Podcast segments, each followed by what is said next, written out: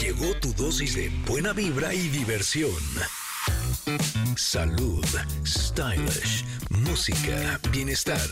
Tenemos todo, pero todo lo que necesitas para estar bien. Ingrid Coronado y Tamara Vargas. ¿Necesitamos decir más?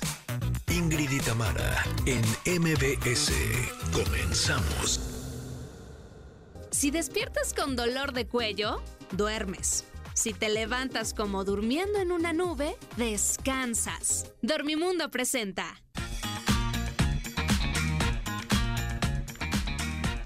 Connectors, connectors, connectors. ¿Quién Feliz está en viernes. cabina? ¿Quién está en cabina? ¿Quién está en cabina? Aquí estoy. Ay, sí. Onta Tamara. Aquí estoy. Feliz viernes y vaya que es feliz. Oigan, para cerrar la semana con broche de oro tenemos un invitadazo directamente desde TikTok, el doctor Rafa Carvajal, aquí en esta cabina para aclararnos que si sí o que si no este, debemos lavar el pollo. Ay, sí, nada más imagínate que viene eso, ¿no?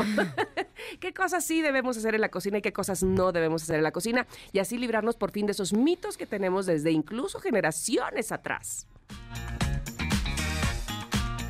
¿Y qué creen, Connectors? ¿Qué pasó? ¿Qué creen? Que para también alejarnos de los mitos del amor y profundizar en lo que realmente engloba, Ever González nos vendrá a hablar de su nuevo libro que aborda por completo este interesante tema. Ay, este. ¿Qué? Además, la presidenta de nuestro club de lectura viene, Amanda Calderón, y nos va a compartir sus recomendaciones literarias de este mes. ¿Y se han preguntado alguna vez sobre las leyes universales que rigen el universo? Bueno, el día de hoy Ricardo Garza nos explicará este interesante tema. Además, tendremos el oráculo de José Ramón Zavala, que es todo un éxito, y su gustado show cómico, mágico, musical, sensual, automotriz y un poquito más. Así es que esto está buenísimo. Quédense con nosotros. Somos Ingrid y Tamara desde la cabina de MBS. Comenzamos. Sí, señor. Ingrid y Tamara en MBS 102.5. Estamos de... Mario, no te saludé. Perdóname, por favor, ahorita te... Son las te- 10:10. Son- Piden un deseo. ¿Se puede? ¿A la- ¿Ya a la hora que sea o qué? Sí, siempre cuando son iguales. Ah, ok, vale, vale, pues lo, pide- lo pedimos, lo pedimos mientras les digo que estábamos escuchando por dentro esta canción, eh, es de Rails B y Kenya Oz, es un estreno, porque hoy es viernes de estrenos en la música aquí en este programa, y bueno, este lanzamiento, quiero decirles que apenas fue el 23 de noviembre y ya cuenta con más de 100 mil me gusta en YouTube y seguramente el número se va a replicar en las plataformas digitales y además se convirtió en tendencia en redes sociales mostrando la gran cantidad de, fans que te- eh, tiene Kenya Oz, así como Rails B. De hecho, Ah, sí, sí, sí, sí, fue este que te- se volvió tendencia, ¿verdad? Sí, es verdad. Bueno, pues queridos eh, connectors, qué gusto saber que están con nosotros este día, esta mañana, que lo van a pasar desde este momento hasta la una de la tarde acompañándonos. Espero que así sea, porque este programa es para ustedes sin duda alguna. Para quienes nos escuchan en el 102.5 de Ciudad de México, en MBS, gracias, les saludo, les apapacho y de la misma manera, con mucho cariño, saludo a quienes lo hacen en EXA 91.3, pero en Córdoba y también en Mazatlán lo hacen en EXA 89.7. Bienvenidos, bienvenidos, Connectors. En toda la República lo pueden hacer y más allá también de las fronteras, eh, si ustedes eligen, pues las plataformas digitales y eh, todas las tardes pueden te- escuchar el podcast que tenemos disponible para ustedes. Y bueno, pues ya les eh, platicábamos que estoy aquí en Ciudad de México, lo cual me pone muy, muy contenta porque sí, pues yo la escucho todos los días, hacemos el programa y demás, pero no es lo mismo verla, tenerla, sentirla, como diría Talía, aquí juntito a mí. ¿Cómo está Ingrid Coronado? Ay, pues bien feliz de tenerte en cabina, francamente, de verte a los ojos. Siempre me preguntan, o sea, y cuando digo siempre, no estoy exagerando. Ajá, ajá. Siempre es, muchas veces, Sí, por lo sí, menos sí. una vez al día, cuando saben que tú no estás aquí, eh, nuestros invitados me dicen, oye, ¿y ¿Cómo le haces? No, no, no, no, no Ah. solo cómo le hacen, sino ¿y cuántas veces has visto a Tamara? Y cuando les digo, Poquitito. cinco en tres años, ¿qué? ¿Y cómo le hacen? Y yo, pues es lo que hay. Así. Pero poderte ver a los ojos, poder platicar en el corte comercial. no, Eso, bueno, estoy rayadérrima. Todavía Así nos que, estamos riendo de lo que pasaba ayer en el programa. Pues es que soy malísima en el juego del sino. Pésima. Soy un desastre. Claro y lo no. acepto. Sí. ¿Cómo que claro que no? Hago las peores preguntas. Además, pues si ustedes no han tenido oportunidad de escuchar ese juego, Ajá. es un juego en el que los connectors nos llaman por teléfono y lo único que, o sea, nosotros les hacemos preguntas y ellos no pueden responder ni sí ni no. Y yo les pregunto, ¿qué prefieres, tacos o Pizza. enchiladas? Neta, esa no tiene respuesta de sí, no. O sea, soy un desastre. No me queda más que reír cuando uno no tiene talento para algo. ¿Qué les digo? Ingrid, Ingrid. Pero bueno, la verdad es que lo pasamos muy divertido. Este, además, cuando sí hace la pregunta que va a decir, no, ella misma se cuestiona y se juzga. Ay, esa era muy mala. Ayer Claro le pregunté a un connector, eh, ¿cómo te llamas? Y Ajá, nos dijo su nombre. Y yo, ¿y ese nombre te lo pusieron tus papás? Obvio, o sea, obvio. No soy Es que buena para eso. Tam, tú eres pero- buenísima. Pero lo que te voy a decir es que si dice, esa esa pregunta podía haber dicho sí. Pues sí, Pues sí. pues sí, pero la está. pregunta es muy mala. o sea, la verdad. Se juzga esta chiquilla. En bueno, fin. cuéntanos, ¿cómo Eh, estás? eh, muy bien, estoy feliz porque tenemos pregunta del día, Tam. Eso, por Eh, favor. Queremos saber, Connecters, si alguna vez has dado un número falso o te has hecho pasar por otra persona para zafarte de un ligue y cómo fue. ¿Tú sí? Yo he dado un número falso, pero no para zafarme de un ligue, sino de unas promociones afuera del súper. Ay, ¿quiere usted participar? No sé qué, y con su número. Antes, antes, cuando recién tenía uno, yo creo que WhatsApp o no sé, este, me acuerdo que era una, un negocio de, este, ¿cómo se llama? De mascotas, una tienda totototata, como una compañía de mascotas, hagan de cuenta, y yo, ah, sí, mi número es chalala, chalala, y le cambié un número. Y dije yo, ¿para qué hago eso? Pues mejor no se lo doy. Pero ya después cuando me fui de ahí lo pensé. Pero sí, solamente creo que, que ha sido en ese momento. ¿Tú? No, yo nunca he hecho eso. Nunca has dicho, ah, este, sí, llámame, y le das otro número. Es que es que yo tengo un tema con la verdad. Sí, pues sí. O sea, de veras me cuesta mucho trabajo no decirla. Claro. Así, hasta cuando son juegos de mentir. Ah. Ya sabes, Sí, como sí, los sí, de sí. mentiroso o así. Soy pésima porque no me sale natural. Lo que sí he hecho, y en esas ocasiones sí tengo una razón, es que a veces sí han llegado hombres que quieren ligarme. Y luego... Y honestamente no me gustan, no quiero, no. Y no me gusta herir su corazón y provocarles algo desagradable. Entonces ahí sí he mentido y he dicho que tengo novio. Ah, yo tengo un novio, ok. Exacto. pe- y cuando no tenía. Pero la verdad es que así dar un número mal o así, No, no. ¿para qué? De hecho, me pasó una vez que hubo un cuate que, eh, según yo, lo conocí así de, o sea, fue como de, ah, sí, ¿no? Y ya pasó. Y en eso estaba en una obra y resulta que eh, se sentó al lado mío y empezamos a platicar y cuando estábamos platicando dije, mira, no está de malos bigotes, como que te me anda gustando. y resulta que es amigo de un amigo mío y entonces después de ahí vamos a ir a cenar, le pregunté, ¿vas a ir a cenar? Sí, no sé qué, llegué a la cena y en la cena estaba mi lugar junto al de él porque yo llegué después. Y yo, ah, perfecto, la pasamos increíble, al final me pidió mi teléfono y yo dije, qué maravilla. la- Claro o sea, que se lo doy. Dije, ahora sí ya encontré al amor Sí. de mi vida. Ya saben que yo, ya saben que yo soy medio Susanita, ¿no? Bueno, bastante Susanita. El punto es que después me enteré que él había organizado todo. La vez que me vio, quería Ah, conocerme, él había vale. pedido a mi amigo que organizara lo del teatro, le había pedido a mi amigo Ah, que me gusta organizara que lo de haya la sido cena. discreto en esa parte. O sea, me gusta que lo haya. Pero no te va a así. gustar. Ah, no, ¿por qué? No, ¿Qué porque no tiene un final feliz. Oh, oh. No. Resulta que nunca me habló. Y les juro que yo pensé, ¿se lo habré apuntado mal? Así. le, habré apunta, le habré apuntado mal mi teléfono, pero, pero no. Nada más no me habló, así que triste. Porque después dije, bueno, si está mal, le va a decir a mi amigo. Oye, ¿qué pasó? Exacto, exacto. Pero no, la verdad, a la fecha no entiendo Sigo qué pasó. esperando que me marque. Ay, sí. No, les es digo la verdad, si me lo llegara a encontrar, Ajá, sí, sí le, le preguntaría. claro. Porque, digo, o sea, él organizó todo. La, ahora sí que la velada Ajá, fue extraordinaria. O sea, te juro que después cuando mi amigo me contó Sí, que él la había organizado, dije, es que no le pudo haber salido tan bien. Ay, qué bueno. O sea, un primer date tan maravilloso. Fue realmente perfecto. Nunca entendí por qué no me llamó. Y después dije, bueno, el universo por alguna razón me lo quiso quitar el camino, está perfecto. No era pa' ti, no ahora estoy feliz como estoy. Eso. Pero sí tengo curiosidad como hasta de investigación científica de preguntarle, oye, ¿por qué nunca me llamaste? Exacto. ¿Por qué, por qué saliste tan raro, hombre? Pero Exacto, bueno, pues sería- ahí está la pregunta. fantástico. Ahí está la pregunta. Sí, sí. Así es que para que contesten en arroba Ingrid Tamara MBS, que es nuestro ex, o también en 5578-65125. Y en otras noticias, queridos connectors, el nuevo Peñafiel Soft oigan, llega a las calles de la Ciudad de México. Así es que vayamos todos por nuestra Peñafiel Soft, agua mineral de manantial con un ligero toque de sabor 100% natural, sin azúcar, sin calorías. Así es que si estás en Coyoacán, en Condesa, Polanco y Álvaro Obregón, ve y busca el nuevo Peñafiel Soft todos los fines de semana de noviembre, ya sea de limón o de frutos rojos. Sus dos sabores son deliciosos. Peñafiel Soft, agua mineral con un ligero toque de sabor 100% natural, les va a encantar. Ahora sí nos vamos a un corte y le agradezco la fotografía que acaba de mandar Alejandro Pérez de qué alegría, gusto y emoción que Tamara está en cabina con Ingrid. Felicidad completa. Coincido contigo, querido Alejandro, y la foto está buenísima. Yo con los brazos extendidos. Exacto, seguramente nos está sintonizando en www.mbsnoticias.com. Ya lo creo. Ahí nos pueden ver si ustedes así lo desean. Vamos a un corte y volvemos. Somos Ingrid y Tamara en cabina. Eso. Regresamos. Si despiertas con un dolor de cuello, duermes. Si te levantas como durmiendo en una nube, descansas. Dormimundo presentó. Es momento de una pausa. Ingrid y Tamara, en MBS 102.5.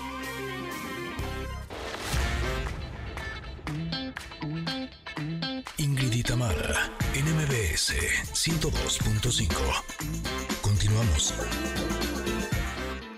Aprovecha el Black Weekend en Chedraui. Presenta.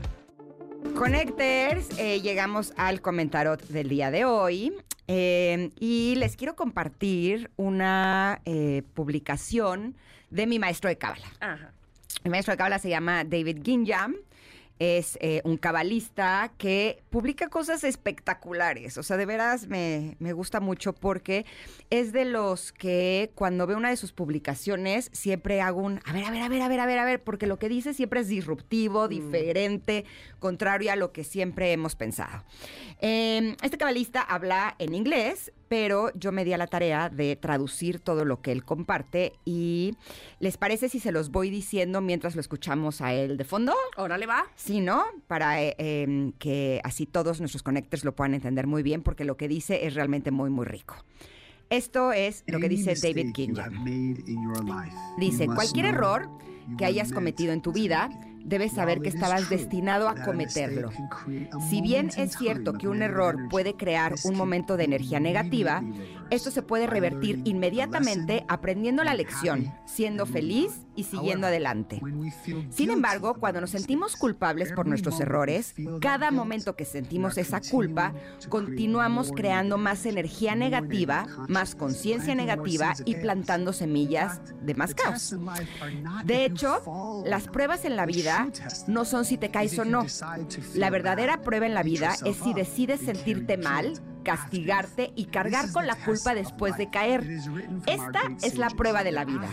Está escrito por nuestros grandes sabios que después de una caída debes saber que esto es lo que debía ser desde el principio de los tiempos, que de hecho no tenías libre albedrío como tal. Y más aún, a veces el universo nos hace caer porque solo en la caída podemos aprender lecciones profundas y elevar chispas de gran luz. La culpa nunca crea milagros. Así es que aprende la lección, alégrate de haber tenido la oportunidad de caer y seguir adelante. Estás destinado a la grandeza y así es como se logra. Uy, se me hizo espectacular. O sea, hay varias cosas que me gustaría retomar de esta, esta publicación. Una, que de hecho no tenemos el libre albedrío como tal, ¿no? ¿Cuántas veces hemos estado creyendo que la regamos cuando cometimos un error. Y cuando él plantea que eso ya estaba escrito desde antes y que nuestro trabajo no es no cometer errores, sino nuestro trabajo es ver la manera de que cuando cometemos ese error no nos sintamos tan culpables, nos levantemos rápido y sigamos adelante y aprendamos la lección de ese error. Se me hizo, se me hizo divino. no, me puso como a pensar en tantas cosas en las que me he sentido culpable tantas veces que he creído que yo tenía la posibilidad de no cometer ese error, ¿no? Y, y, cuando la, o sea, y darme cuenta que la prueba estaba no en no haber cometido ese error, la prueba estaba en haberme levantado de ese error. ¿Tú cómo sientes esto, Tam? Fíjate que me haces recordar una vez, eh, corrí a terapia, pero así de- desesperadamente, precisamente porque había yo hecho algo que en definitiva fue un error. No, no es que creía que era un error, no, en definitiva fue un error.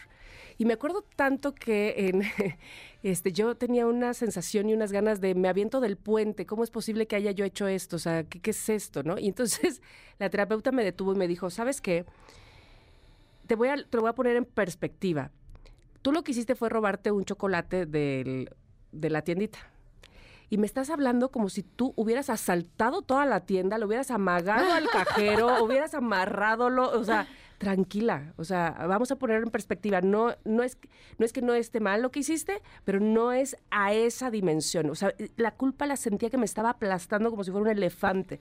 Eh, y entonces me doy cuenta, después, evidentemente, trabajando con ella, dándome cuenta exactamente de qué, cuál fue mi error, por qué lo hice, eh, en fin, después de haberlo analizado y haberme terapeado, eh, logro ver, que eso yo creo que finalmente es lo más importante y me parece que es lo que dice aquí, logro ver que no, no es para decir qué bueno que cometí ese error, pero a qué cosas tan valiosas me trajo haber cometido ese error y que ahora me estoy dando cuenta de por dónde no debo de ir y qué es lo que no debo de hacer, porque además, ahora que sé por dónde sí, qué bien, o sea, qué bien que lo descubrí, qué lástima que tuve que pasarme por ese, ese tropezón y ese dolor tan fuerte, pero a qué bien me siento ahora de, eh, de la persona que se levantó después de eso, de la persona que soy a partir de que me levanté después de ese tropezón, tropezón fuerte. Y entonces, y como ese en casi cualquier error, bueno, pues hasta mi propio divorcio te puedo decir,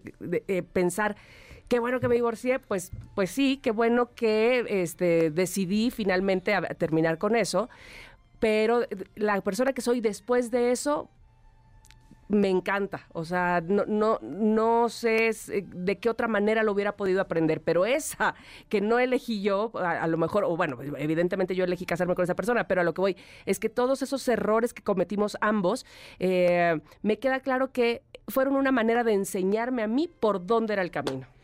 Y ahora que lo dices, eh, estábamos platicando en el corte comercial que hoy en la mañana estaba reflexionando que cuando mis hijos sean papás, seguramente va a llegar un punto en el que van a decir, no manches, ¿cómo mi mamá lo hizo sola? Porque yo a veces no sé cómo lo hago sola, ¿no? Y sí podría decir que cuando pienso en algún error que cometí, pues sí, honestamente pienso en haber elegido mal a los papás de mis hijos.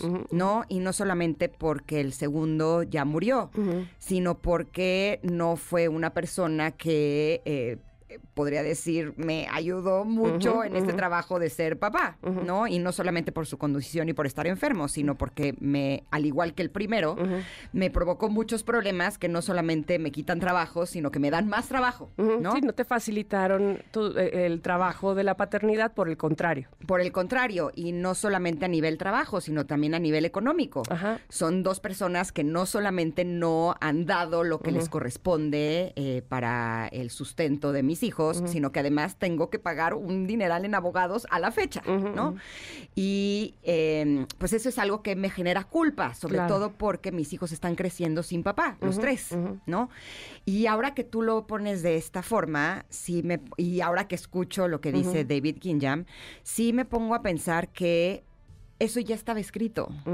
No puede ser un error como tal, porque además muchas veces pienso, ok, si no fueran esos papás, mis hijos no serían quienes son, y yo amo a mis hijos por Como quienes son, son. claro. Porque además veo las características que tienen de sus papás, que son las que hicieron que yo me enamorara de sus papás. Claro. Y son cosas que me gusta mucho de ellos, ¿no? Pero si quito esta parte eh, y me pongo a pensar que eso ya estaba escrito y que mi trabajo es no sentirme culpable por haber tomado esa decisión, no dejarme atrapar por la negatividad de estas circunstancias y fluir, ¿no? Aunque tenga que pagar mes con mes. O sea, actualmente eh, estaba pensando, yo creo que el 45% de mi sueldo está destinado a pagar abogados. Madre Santísima. Entonces, les mentiría si no es algo que, o sea, cada que lo tengo que pagar, me duele. Claro, ¿no? te pesa. Me sí. pesa, porque además es dinero que podría estar destinado para, vacaciones, para mis hijos, pa- ¿no? Y me da mucho coraje que sean sus papás. Los que provocan que el nivel de vida de mis hijos no sea lo que yo quisiera. Claro. No es que nos vaya mal, ¿no? Pero, pues evidentemente con el 45% de mi sueldo extra, Claro, habría una diferencia importante. Por supuesto. No, pero finalmente escuchar a, a- a mi maestro de Cábala me hace pensar que por un lado, el no sentirme culpable es mi trabajo y por el otro, darme cuenta que así estaba escrito. Y que mi trabajo es no dejarme atrapar por esa negatividad. Así es que conectar, si ustedes están pasando por situaciones que sean similares, yo creo que lo que comparte este cabalista es sumamente rico. Oye, pero además, Connectors, sí, ay, ¿qué tal? Me pongo los audífonos como si fuera yo a escucharlos a ustedes, Connectors. o sea, me los quito para oír a Ingrid y me los pongo porque seguramente ustedes me van a hablar a mí por los No, pero audífonos. es que te vas a escuchar a ti. no, pero lo que quiero decirles es que, Connectors, si ustedes eh, a lo mejor están pasando por una situación así, o la situación que estén pasando, Exacto, fíjense la que... sea que se estén dejando atrapar por la culpa y la negatividad. Eh, exacto. Fíjense que tenemos ahora una sección que se llama Entre Connectors y ayer la estrenamos y ha sido maravilloso ver cómo justo entre los radioescuchas de este programa que cariñosamente les llamamos Connectors, que ya después les diremos por qué, este se aconsejan unos a otros, no, mira que hazle así, que a mí me pasó, que yo dije esto y entonces no, no estuvo bueno, o esto sí me funcionó. Eso es maravilloso. Lo pueden hacer si nos escriben al 5578 65 1025, que es nuestro WhatsApp, y decir eh, si quieren su nombre, si no, puede ser totalmente anónimo. Ahora, es mejor si nos mandan un audio. Audio, eso sería no tienen que decir su nombre, pero en Así audio ustedes está más lo lindo. explican y además lo Ajá. explican como, como ustedes este, lo sienten y lo y le quieren. ponen mostrar. sentimiento. Le ponen sentimiento, exactamente. eso está bonito, eso está bonito, que eso hace que eh, esta comunidad de Connectors eh, pues nos unamos más y est- estemos más cercanos sobre todo. Bueno, pues ahora sí, después de escuchar este bonito cont- comentarot que está en arroba Ingrid Tamara MBS y en nuestro WhatsApp, vamos a Les ir voy un a pedir a Monse si nos lo pueden publicar con el texto. Ándale. No, porque siento que está súper rico y, lo siento que es un buen lugar para que puedan regresar cuando se sientan culpables, ¿no? Buenazo, buenazo. Que podamos regresar todos cuando nos sintamos de esta manera, cuando cometamos un error, regresar a esta, a esta publicación y darnos cuenta que podemos vivirla, experimentarla de una manera distinta. Totalmente. En paz también, en paz con nosotros. Sí, no solo para que en ese momento nos sintamos mejor, sino para que no generemos más caos a partir de ese error. Buenísimo. Bueno, pues ya, dicho lo que acabamos de hacer, este vamos a ir al corte y regresamos en breves minutos aquí al 102.5. Somos Ingrid y Tamara. Aprovecha el Black Weekend en Chedraui. Presentó. Es momento de una pausa. Ingrid y Tamara, en MBS 102.5.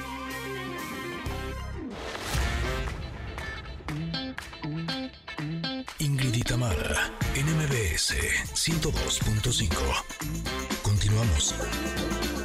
Santa doesn't know you like I do. Esta cantante, Sabrina Carpenter, tiene que aprovechar, por supuesto, todo lo que sembró en el Eras Tour, eh, Eras Tour de eh, um, Taylor Swift. Porque, pues, ya quienes la conocían, obviamente la vieron en el escenario, la quisieron más, y quienes no la conocían, pues dijeron, ah, oh, oh, hola.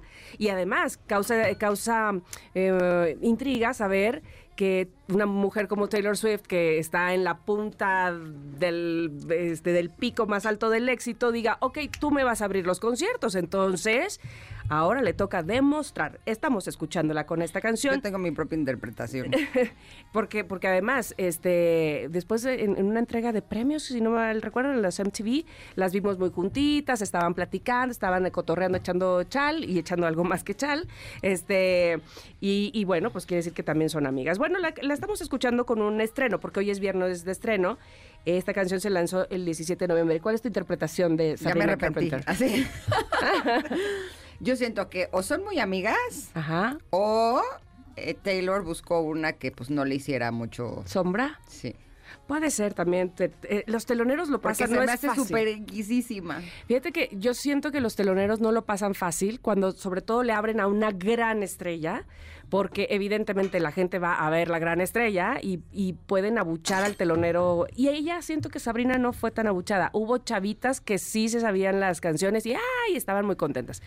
Y otra cosa, si, de si es muy amiga de Taylor, las Swifties van a decir, ay, es que es amiga de, de Taylor, ¿sabes? Es como, ya la adopto, porque todo lo que haga Taylor, wow, ya hasta están enamoradas de, bueno, ya hasta le van a Kansas City, por favor, las Swifties, que no sabían a lo mejor nada de, de fútbol americano, pero así es la cosa. Entonces, quiero decirles que de quien sí estoy muy contenta de conocer en persona, este, pues ¡No la conocía! No, no, no, no fue a Sabrina Carpenter, no, fue a Amanda Calderón que está con nosotros para hablarnos de libros, para darnos recomendaciones y me da mucho gusto poder verla a los ojos mientras nos dice qué libros nos va a recomendar para este mes. Hola, a mí también me da mucho gusto verte en vivo, la verdad. Así que hoy estamos especialmente celebrando. Eso, eso, que nos trajo cuatro además el día de hoy. Cuatro libros. Y vamos a empezar como, como usualmente hacemos, si les parece bien, de libro más para público Para más niños, pequeño y ajá. luego vamos avanzando. Vale. Que de hecho el primer libro que les traigo, que es Percy Jackson y el cáliz de los dioses, es todo un acontecimiento literario. O sea, este libro lleva siendo eh, esperado por ya casi 10 años. Porque es parte de una saga eh, muy, muy famosa que es Percy Jackson y los dioses del Olimpo, que seguramente la habrán escuchado porque primero Rick Jordan es un autor internacional súper potente. Este es uno de los libros más vendidos que existen de ese género. Sí, totalmente. La verdad. Totalmente. Y es, y es increíble el libro por sí mismo. Lo primero que, sepa, que tienen que saber es pues la historia, ¿no? Porque este es el séptimo libro Ujú. Que estamos tomando de esta saga. En los primeros cinco libros conocimos quién es Percy Jackson, que les cuento ¿Quién es? rápidamente. Es un niño que estaba, en- es un niño normal, no mortal. Bueno, no mortal, pero niño normal, que estaba en una escuela y siempre tenía problemas de aprendizaje, como que no sabía leer bien, tenía muchos problemas en la escuela, se la pasaba siendo expulsado todo el tiempo. Y él pensaba de que, bueno, es que yo soy un niño con problemas, ¿no? Tal vez de aprendizaje, lo que sea. Hasta que un día descubre que es un semidios, o sea, es hijo de su mamá mortal y su papá, que es un, uno de los dioses del Olimpo. Madre mía. Está, está increíble y eso hace que tenga como ciertas habilidades que lo diferencian de los humanos. Mm. A través de los primeros cinco libros de la saga, aprendemos todo sobre el mundo de Percy Jackson, cómo son los dioses del Olimpo, cómo son todas las dinámicas, y vemos crecer a Percy en sus habilidades, porque tiene que derrotar al malo de esta saga, ¿no? que es Cronos. Eso pasa en los primeros cinco volúmenes. Es una gran historia, después les cuento un poquito más de esto, pero en este en específico estamos ya después de que este Percy Jackson derrota a Cronos, ya está él eh, crecido, está a punto de entrar a la universidad, pero para entrar a esta universidad, que es una universidad para semidioses, necesita tres cartas de recomendación de los dioses. Anda. Pero a nadie le cae bien Percy. Así que Oh. tiene que aventarse unas aventuras, que en este caso es recuperar el cáliz de los dioses que, que Ganímedes perdió. Y eh, cuando lo recupere, Ganímedes le va a dar la carta. Ok. Esta saga es Pero esa increíble. será apenas la primera carta. La primera de tres carta. que necesita. Sí, tendremos más Percy Jackson en el futuro. Eh, dime una cosa, como para qué edad estaría recomendado este libro? Eso es una saga middle grade, así que entre 8 y 12, pero realmente de ahí en adelante la puedes leer. Y Yo la disfruté un montón porque primero aprendes un montón de mitología griega. Eh, aprendes Eso también. me eh, sí, sí, encanta. sí. Y es algo como que pasa mucho en este fandom, ¿no? Que los lectores saben mitología griega de Ujú, pe a pa, ujú, ujú. porque aprendes un montón con estos libros. Y además son súper, súper, súper cómicos. Nunca te vas a aburrir leyendo a Percy Jackson, eh, tengas la edad que tú tengas, te vas a reír y vas a aprender. Así que. Y aprender como en un sentido muy lúdico, ¿no? O sea, Ajá, no, digo como ajá. que te vamos a enseñar el árbol genealógico. Así que eh, Percy Jackson seguro va a tener mucho para de aquí en adelante porque además tiene su adaptación audiovisual para finales de este año de esta saga Oh, precisamente. Así que tendremos mucho Percy Jackson de aquí en adelante. Y qué bueno porque es increíble. Ay, a ver si así ya luego que Paolo, mi hijo el chiqui, quiera leer, porque no lo estoy logrando. Anda, en este... Por más que lo seduzco, así. no pues me sobre todo saliendo. investigar qué tema le llama la atención Exacto. y a lo mejor si la Sí. fantasía así total, este, como, como este tipo de libros les, Ya les atrapa, ¿no? No lo estoy logrando, pero este suena muy bien. A lo mejor Suena aquí sí lo logro. Y acabamos de relanzar, de hecho, toda la saga de Percy Jackson, los anteriores a este, que es la novedad, eh, con portadas nuevas, eh, reeditados. Ah, está súper bonita. Así que es el momento de entrarle a Percy Va, Jackson va. si no habías entrado. Buenísimo. ¿Qué más tenemos, Amanda? Vamos con el de mamá y papá. Vamos con el de mamá y papá. Y dejamos el de Britney al final. Oh, que está oh, buenísimo el oh, oh, chisme. oh. Para que nos dé tiempo. Sí, sí, sí, sí, sí. Entonces tenemos estos otros dos. A ver, ¿cuáles? ¿Cuál, cuál, cuál, cuál empiezas? Eh, Son realmente el mismo libro, pero um, con un enfoque distinto cada uno, que se llama Mamá me Oh, cuenta esta historia, veo. que son dos libros que, miren, voy a empezar esta recomendación con una reflexión, Ajá, por favor. que es que creo que muchas veces nosotros como, como hijos, como hijas, no nos damos cuenta que el tiempo está pasando, primero, y no nos damos también el espacio para conocer a fondo a nuestros padres. Así que pasamos la vida como tal vez un poco eh, involucrados en la rutina, se nos olvida, se nos olvida que el tiempo está pasando y no nos damos la oportunidad de conocer a nuestros papás a fondo. Así que este libro es justamente un, es un libro regalo. Es un libro que tú le entregas a tu papá o le entregas a tu mamá y está lleno de preguntas que tocan temas de la vida personal de tu mamá o de tu papá, como cómo fue tu infancia, cómo fue tu vida cuando estabas niño en, en tu casa con tus papás, cómo fue que te enamoraste de, de tu, de tu- de tu pareja, cómo fue eh, el proceso de embarazarte de mí o sí, pues embarazarte de mí, de tenerme y cómo fue mi infancia, ¿no? Y está hecho para que, por medio de unas preguntas que denotan estas reflexiones, el papá o la mamá escriban en este libro cómo fue todas estas preguntas, ¿no? Ay, les voy a decir algunas. Esto es muy bonito. Este, hay de todo, este, desde los padres y los abuelos, es decir, de, de- de tu mamá o de tu papá. Habla también de crecer y hacerte mayor. Y me, me encanta esta pregunta que le puedes hacer a tu mamá o a tu papá. ¿Te daban dinero para tus gastos o tenías algún trabajillo? Dice aquí. o tenías algún trabajillo, mamá o papá. Y entonces ya eh, ella o él va desarrollando de, no, pues mi papá me daba 10 pesos, por decir algo, ¿no? Este, ¿cuál fue tu primer trabajo en serio, mamá, no? Por ejemplo, eh, o papá. Y luego dice... ¿Sabes quién fue mi primer amor? Ah, también habla hacia ti, o sea, mamá, ¿sabes quién fue mi primer amor? ¡Oh! Sí, sí, y qué pregunta buena cosas onda! como, cuando yo estaba adolescente, ¿qué fue lo que más te gustó de mí y qué fue lo que más te causó conflicto? O sea, son cosas muy bonitas que está hecho para que tu mamá, tu papá responda a estas preguntas a mano. Tienen espacio para fotografías. Ahora, no se preocupen, mamá y papá, ¿eh? Pueden contestar hasta donde quieran, porque hay una que dice, mamá, ¿qué hiciste en tu primera cita con mi papá? bueno, ¿a qué me salto unas reglas, unos Tú, renglones? tú sabes qué contar y qué no. Pero ¿sabes qué? Te digo una cosa, o sea, yo no veo, o sea, este es un libro que viene la pregunta y el espacio para que respondan así. Yo no veo a mi papá que vaya a llenar el libro si se lo doy, pero sí da muchísimas pistas de tantas cosas que nunca se me ha ocurrido preguntarle. Claro. Grábalas. Así, y me Grábalo platicando. No, y me estoy empezando a sentir culpable de que no conozco. Es que justamente no sabemos, porque a veces creo que no vemos a Sí, nuestros papás no. como personas 360 que tienen una historia, tienen como... Porque además, esta es información que yo sí le he dado a mis hijos. Ajá. ¿Sabes? Sí, Pero, o sea, por ejemplo, aquí viene, ¿recuerdas quién fue tu primer amor? ¿Dónde y cuándo sucedió? O sea, nunca he sabido cuál es el primer amor de mi papá, como si, si yo pensara que la historia Empieza a partir de que es tu papá. de mi mamá. Exacto. Ajá. Mira, pero además en la última parte habla de tus pensamientos, deseos y sueños y pregunta, mamá, ¿qué significa para ti la felicidad?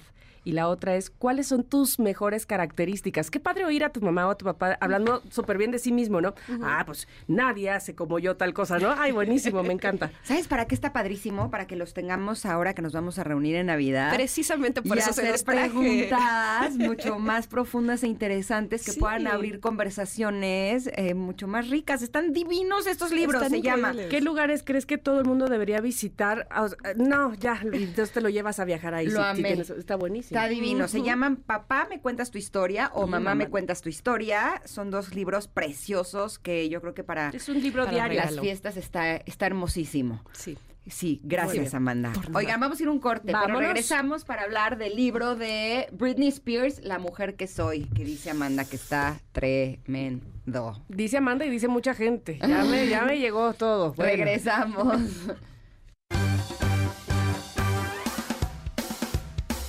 Es momento de una pausa. Ingrid y Tamara, en MBS 102.5.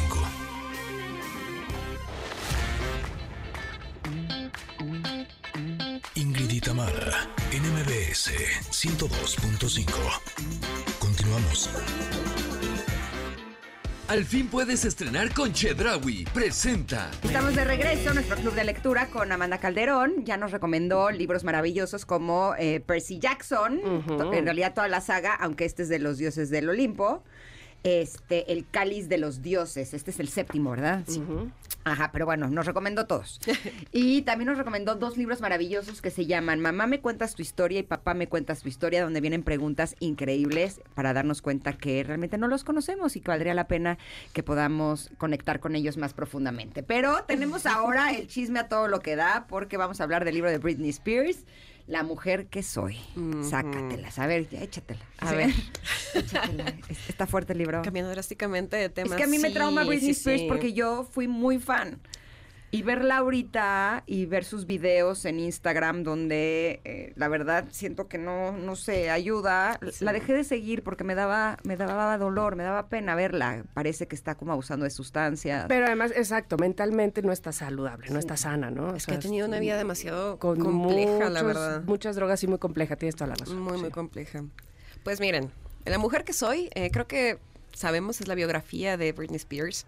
La ¿Escrito por autobiografía de Britney Spears, en la que nos cuenta todo lo que ha pasado desde que inició su carrera. Eh, Bueno, el libro de hecho arranca en su infancia, ¿no? Y nos cuenta cómo fue toda su carrera, cómo fue toda la debacle de inicio a fin.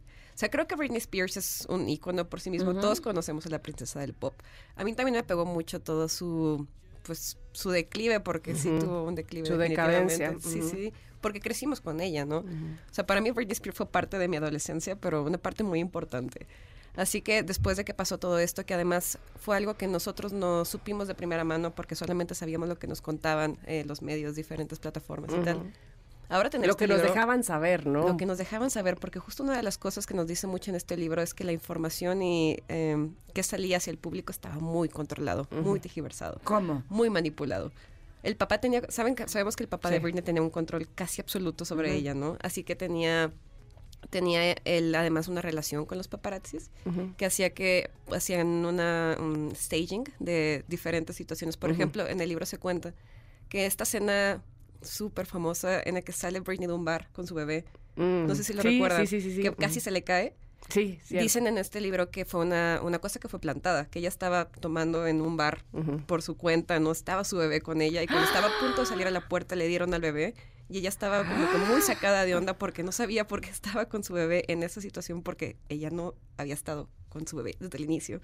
Sale ella del bar y pues se le está cayendo el bebé porque no estaba en condiciones de tener a su bebé y por ella eso no lo tenía. Por eso ella iba sola. ajá. Exactamente, y ya estaban los paparazzis fuera esperando para tomarle la foto. Me estoy traumando muchísimo. Es Ese que señor debería estar en la cárcel. Es Por una supuesto, lo mismo que yo te decía. que- ¿Existirá eso en la ley? Es que O sea, como que se pueda... A ver, eh, Puedo, puedo- puedo mencionar algo. E- Este señor hacía eso, evidentemente, para tener control sobre ella y que ella permaneciera con él. Sí existe algo en la ley, sobre todo estadounidense, que habla de eso, de cómo enfermas, voy a ponerlo entre comillas, a tus hijos para que dependan siempre de ti. Hay una que serie que, incluso enfermaban, a- o sea, le hacían The- creer a una niña que estaba enferma. Pero Sí. además- Que incluso estaba minusválida, ¿no? Eh, la hacían creer que era minusválida y no, y sí caminaba y todo el rollo. Eh, esa, esa serie se llama The Act. Pero ahora mismo, de hecho, hay una serie que eh, empezó este, o que eh, se publicó este año en la plataforma de la N, que es Salvemos a Maya. Ah, claro. Y Maya es una niña real, donde ahí al revés, cuando ella sufre realmente de una enfermedad horrible, su mamá, que además era enfermera, está al 100% con ella, con sus medicamentos y demás, y cuando entra al hospital, la directora del hospital en, en la Florida dice, tu mamá te está enfermando a propósito, entonces no puedes verla nunca más. Y entonces, bueno, es, un- es un... Sí, y ahí es al revés. Ahí no es que la mamá la quisiera enfermar, es que la acusan de eso y la apartan de su hija. No, está fuerte. Entonces, de que existe, no lo voy a ver porque me va a traumar. Bueno, la buena noticia es que acaba, bien. sí, es que acaba de suceder la semana pasada que Maya y su familia ganan este en contra de ese hospital y de esa directora de ese hospital, este diciendo mi mamá era inocente y me deben no sé cuántos millones de dólares por separarme de ella y en fin. Eh, pero el caso es que a esa por persona supuesto, que porque, porque así. aparte no es la única mamá a la que le hacen eso en ese ¿Y hospital. por qué lo hacían? Pues se quedaban con lo- los niños, digamos, de alguna manera. ¿Para? Tantas cosas, amiga. Este, O sea, pero bueno. Trato de pensar como para qué hacer algo Pero así. porque tu mente no es maquiavélica como la de este padre de Britney Spears, que por supuesto podría estar en la cárcel. ¿Y entonces qué más le hizo? Es que la cuestión es que él estaba con esta figura legal que le permitía hacer todo esto, ¿no? Es tener control de los ingresos de Britney, tener control de absolutamente todo con su- con- en su vida. Así que Pero no drogarla y no, este... es que Pero esa en el momento legal eh, es ¿por qué? O sea, porque, Porque Primero porque menor de edad. Pues, al además, principio. y además o la habrán que no acusado de tiene tener una enfermedad mental y por eso el papá tenía total. O sea, control o algo así. que no tiene la capacidad de valerse por sí misma y tomar decisiones por sí misma y por eso fue que entra el papá. fuerte. Y de hecho, en el libro también dice esta Britney de que, bueno, cuando me pusieron sobre la mesa que iba a suceder esto, que iba a tener esta figura de tutelaje, yo dije, bueno, si no me queda una opción, pues bueno, está bien. Pero por favor que no sea mi papá. O sea, le pide específicamente, por favor que no sea mi papá, porque este hombre es alcohólico, este hombre es un manipulador. Es una amenaza. Si necesito tener un, un tutor que no lo creo que lo necesite, que no sea él. Pero Es obviamente... un psicópata narcisista del libro. Ujú, exactamente. Así que bueno, este libro la verdad es que nos enseña un montón de cosas, como cómo fue la verdad detrás de, de todo este tema mediático que estuvo muy, muy fuerte. Y cómo también, que a mí me pareció también muy bonita esta parte, cuando está ella en, en el hospital psiquiátrico, cómo se entera por, por medio de una enfermera que la está atendiendo, porque siempre dice que la trataron muy bien en ese hospital, que le dice la enfermera de que, oye, está pasando todo esto en el mundo exterior, ¿no? Y estaba, le enseña fotos del movimiento de Free Britney, y eso fue la que la motivó para po- poder retomar de nuevo la valentía y como el coraje y los ánimos para, pues, poder desprenderse de todo esto, ¿no? Así que está muy, muy potente. También en una parte que le contaba un poco a Ingrid al inicio de, de que cómo fue su relación con los hijos. A mí me gustó mucho esta frase también porque está pasando esta Britney el ojo del huracán, ¿no? Está en este momento en el que está en lo más profundo, en lo más bajo de su ¿Ahorita? vida. No, no, en, en ese Ah. momento en el libro. Y que le preguntan muchas personas de que, oye, ¿y tus hijos? O sea, ¿cómo está, cómo está Yo es lo pasando primero todo que le esto pregunté a Amanda, hijos, oye, ¿y no?" sus hijos cómo están? Sí, exacto. Y pero la respuesta de Britney fue de que, miren, yo daría la vida por mis hijos, porque no voy a dar mi libertad también. Así que dice, bueno, voy a pasar yo por esto para que mis hijos estén bien. Y todo lo que hizo a partir de ese momento, desde que nacieron sus hijos, soportó todo para que ellos estuvieran bien, ¿no? Porque no le permitían verlos, sabemos también esto. ¿Quién no le permitía verlos? ¿El papá? El padre. ¿Y entonces quién Y- crió a esos niños? El padre de los niños. Exacto. Ah, se los dio al... al- Sí, los tenía. ¿Cómo se llama? Eh, él, este. eh, Kevin Sutherland. No, es que quiero decir Kiefer Sutherland, pero no, pobrecito. Kevin, Kevin, eh, ay, se me fue el apellido. a Kevin también. algo, el bailarín, ¿no? Ah, el bailarín, Exactamente. sí. No, o sea, el papá de Britney le quitó sus hijos y Sí, se los dio al papá de sus hijos. Y tenían como que esta relación es, es que súper manipuladora también, en el que le decían a Britney de que, ok, vas a hacer esta gira, vas a hacer tantas presentaciones, o sea, te vas a hacer trabajo, pero 24 horas súper fuerte, Ajá. pero cuando llegue el verano tendrás unas vacaciones con tus hijos. Y Britney se aventaba todo, todos estos sucesos como así sin descansar. Llegaba el verano y le decían, ¿sabes qué? No se va a poder. Tienes que hacer esta otra cosa. Me están dando ganas de llorar, te lo digo en Es serio. que Britney tuvo una vida muy, muy compleja. Pero te voy a muy, decir muy que difícil. todavía lo que es más, eh, me parece a mí, no sé ustedes qué piensen, lo que es más triste de todo esto es que a pesar de todo lo que ella pasó, la opinión pública ha sido muy terrible Muy y muy ella. castigadora con ella, cuando de fondo no es, o sea, porque la criticas a ella. Ay, se rapó, está bien loca, está bien drogada, está bien... ¿Tú crees que ella dijo, ay, qué padre, ¿no? Este, voy a salir de un psiquiátrico, me voy a rapar? Pues evidentemente estaba mal y la razón no era precisamente de fondo, no era ella, no eran decisiones de ella. Qué fuerte eso. Está muy fuerte. Es que creo que Britney fue uno de los casos de gaslighting más potentes, porque sí, de verdad, ella no fue culpable de nada, fue manipulada desde el inicio de su vida, básicamente. Y creo que también lo que más rescatable de todo esto, a pesar de que nos enteramos de un montón de cosas Federline, gracias. Entonces, Kevin Federline era quien me Federline. sostenía. Ajá, ajá.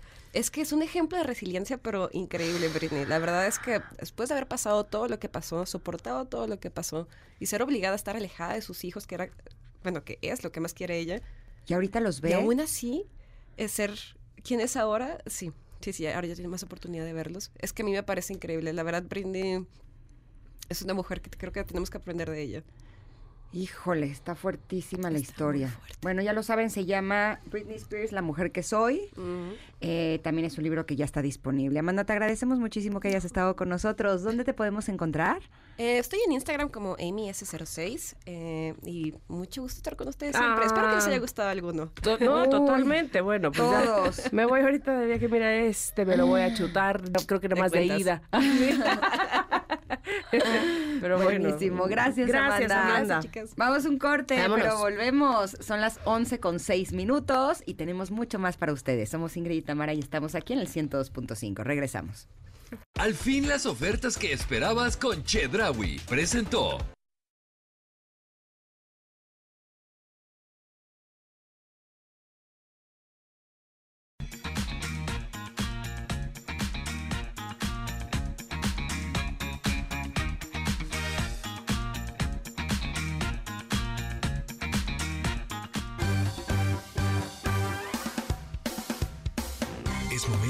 pausa.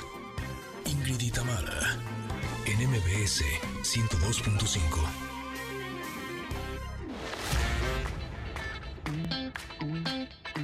Ingrid y Tamara, en MBS 102.5. Continuamos.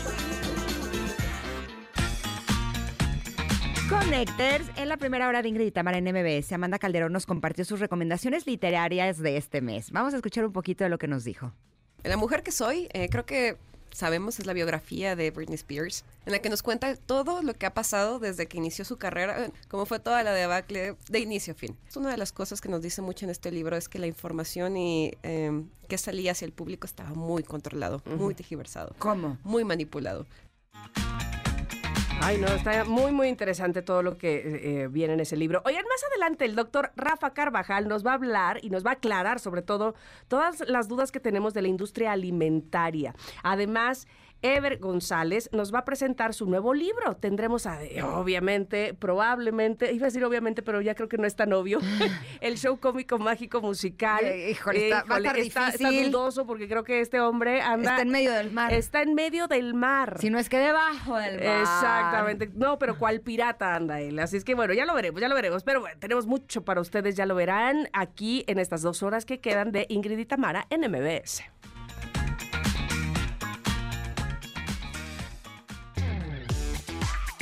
Ingrid y Tamara en MBS 102.5.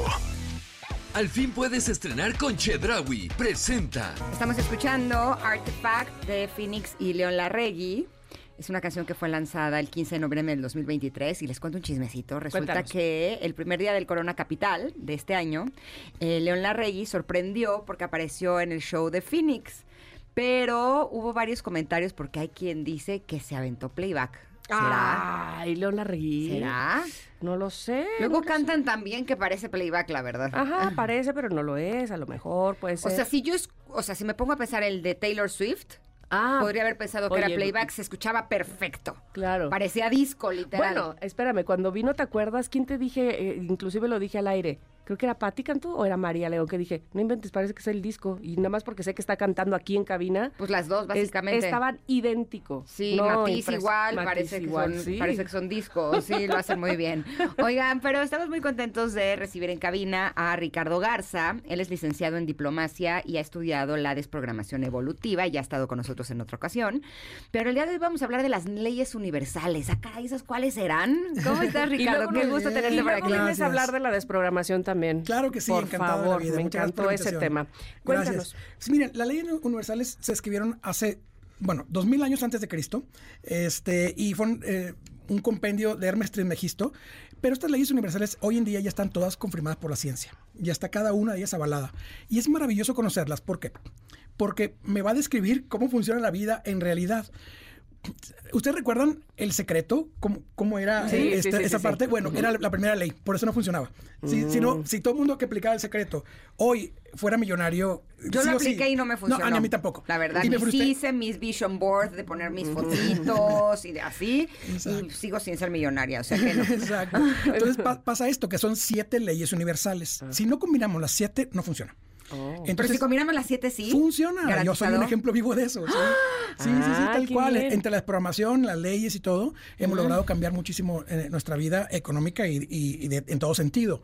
Pero fíjate, pasa esto, eh, que la ley número uno es la ley del mentalismo.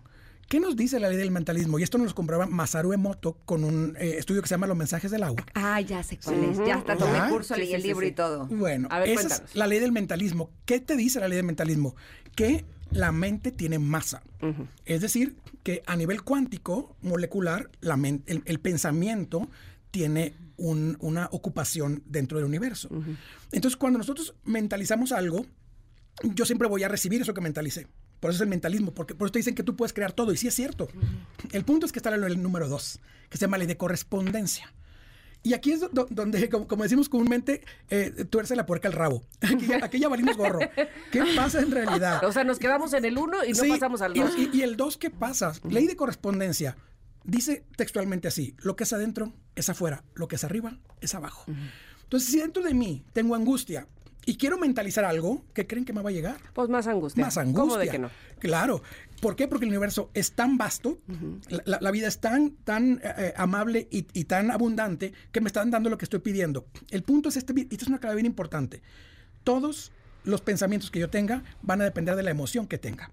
Entonces, si, si yo estoy pidiendo abundancia desde la carencia, me va a llegar carencia.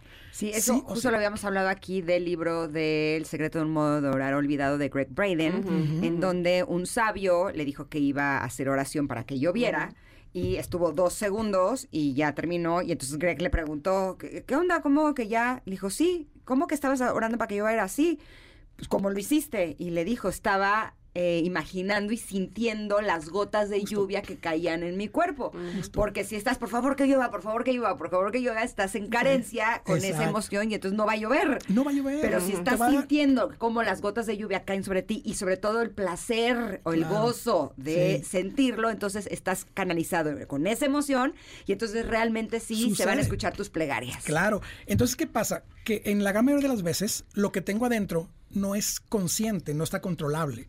Entonces, ¿qué pasa? Que yo tengo adentro algo y no me doy cuenta ni siquiera lo que está en mi interior.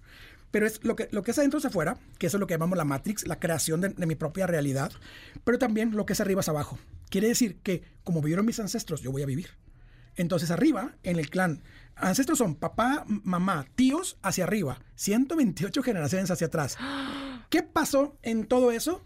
Que está aterrizado en mí, porque mi configuración celular está basada, dice el doctor Bruce Lipton en el libro Epigenética, te dice que son etiquetas biológicas en donde se encuentra toda la información. Igual googleas epigenética, el segundo enlace es del gobierno de Estados Unidos. Y te dice, la explicación te dice la información heredada. O sea, ya está descubierto científicamente que sí estamos heredando patrones de comportamiento. Lo que es arriba es abajo. Entonces, si, si mi familia, por ejemplo, yo, yo en mis- en mis pacientes me dicen, quiero poner un, un negocio. Bien, la primera pregunta es, ¿en tu familia hay empresarios? No, bye. No tienes el registro interno. ¿Y ya no podrías? Sí, o Ah. sea, todo se soluciona. Ah. Todo tiene solución. El, el punto es que si en tu familia no hay éxito, pues no puedes tener éxito porque no está en tu interior. Ok. Entonces yo no puedo crear algo que no existe en mí. Tengo que construirlo en mí primero. Ok. Por eso hay ejercicios de la tierra, del sol, donde vamos reconstruyendo el inconsciente. Ok, me quedó una duda con eso que, con el ejemplo que pusiste, Ingrid. A lo mejor es muy, muy tonta mi pregunta, pero ¿qué pasa cuando alguien desea algo que es justamente, y, y lo hace bien, que es justamente lo contrario a lo que yo deseo?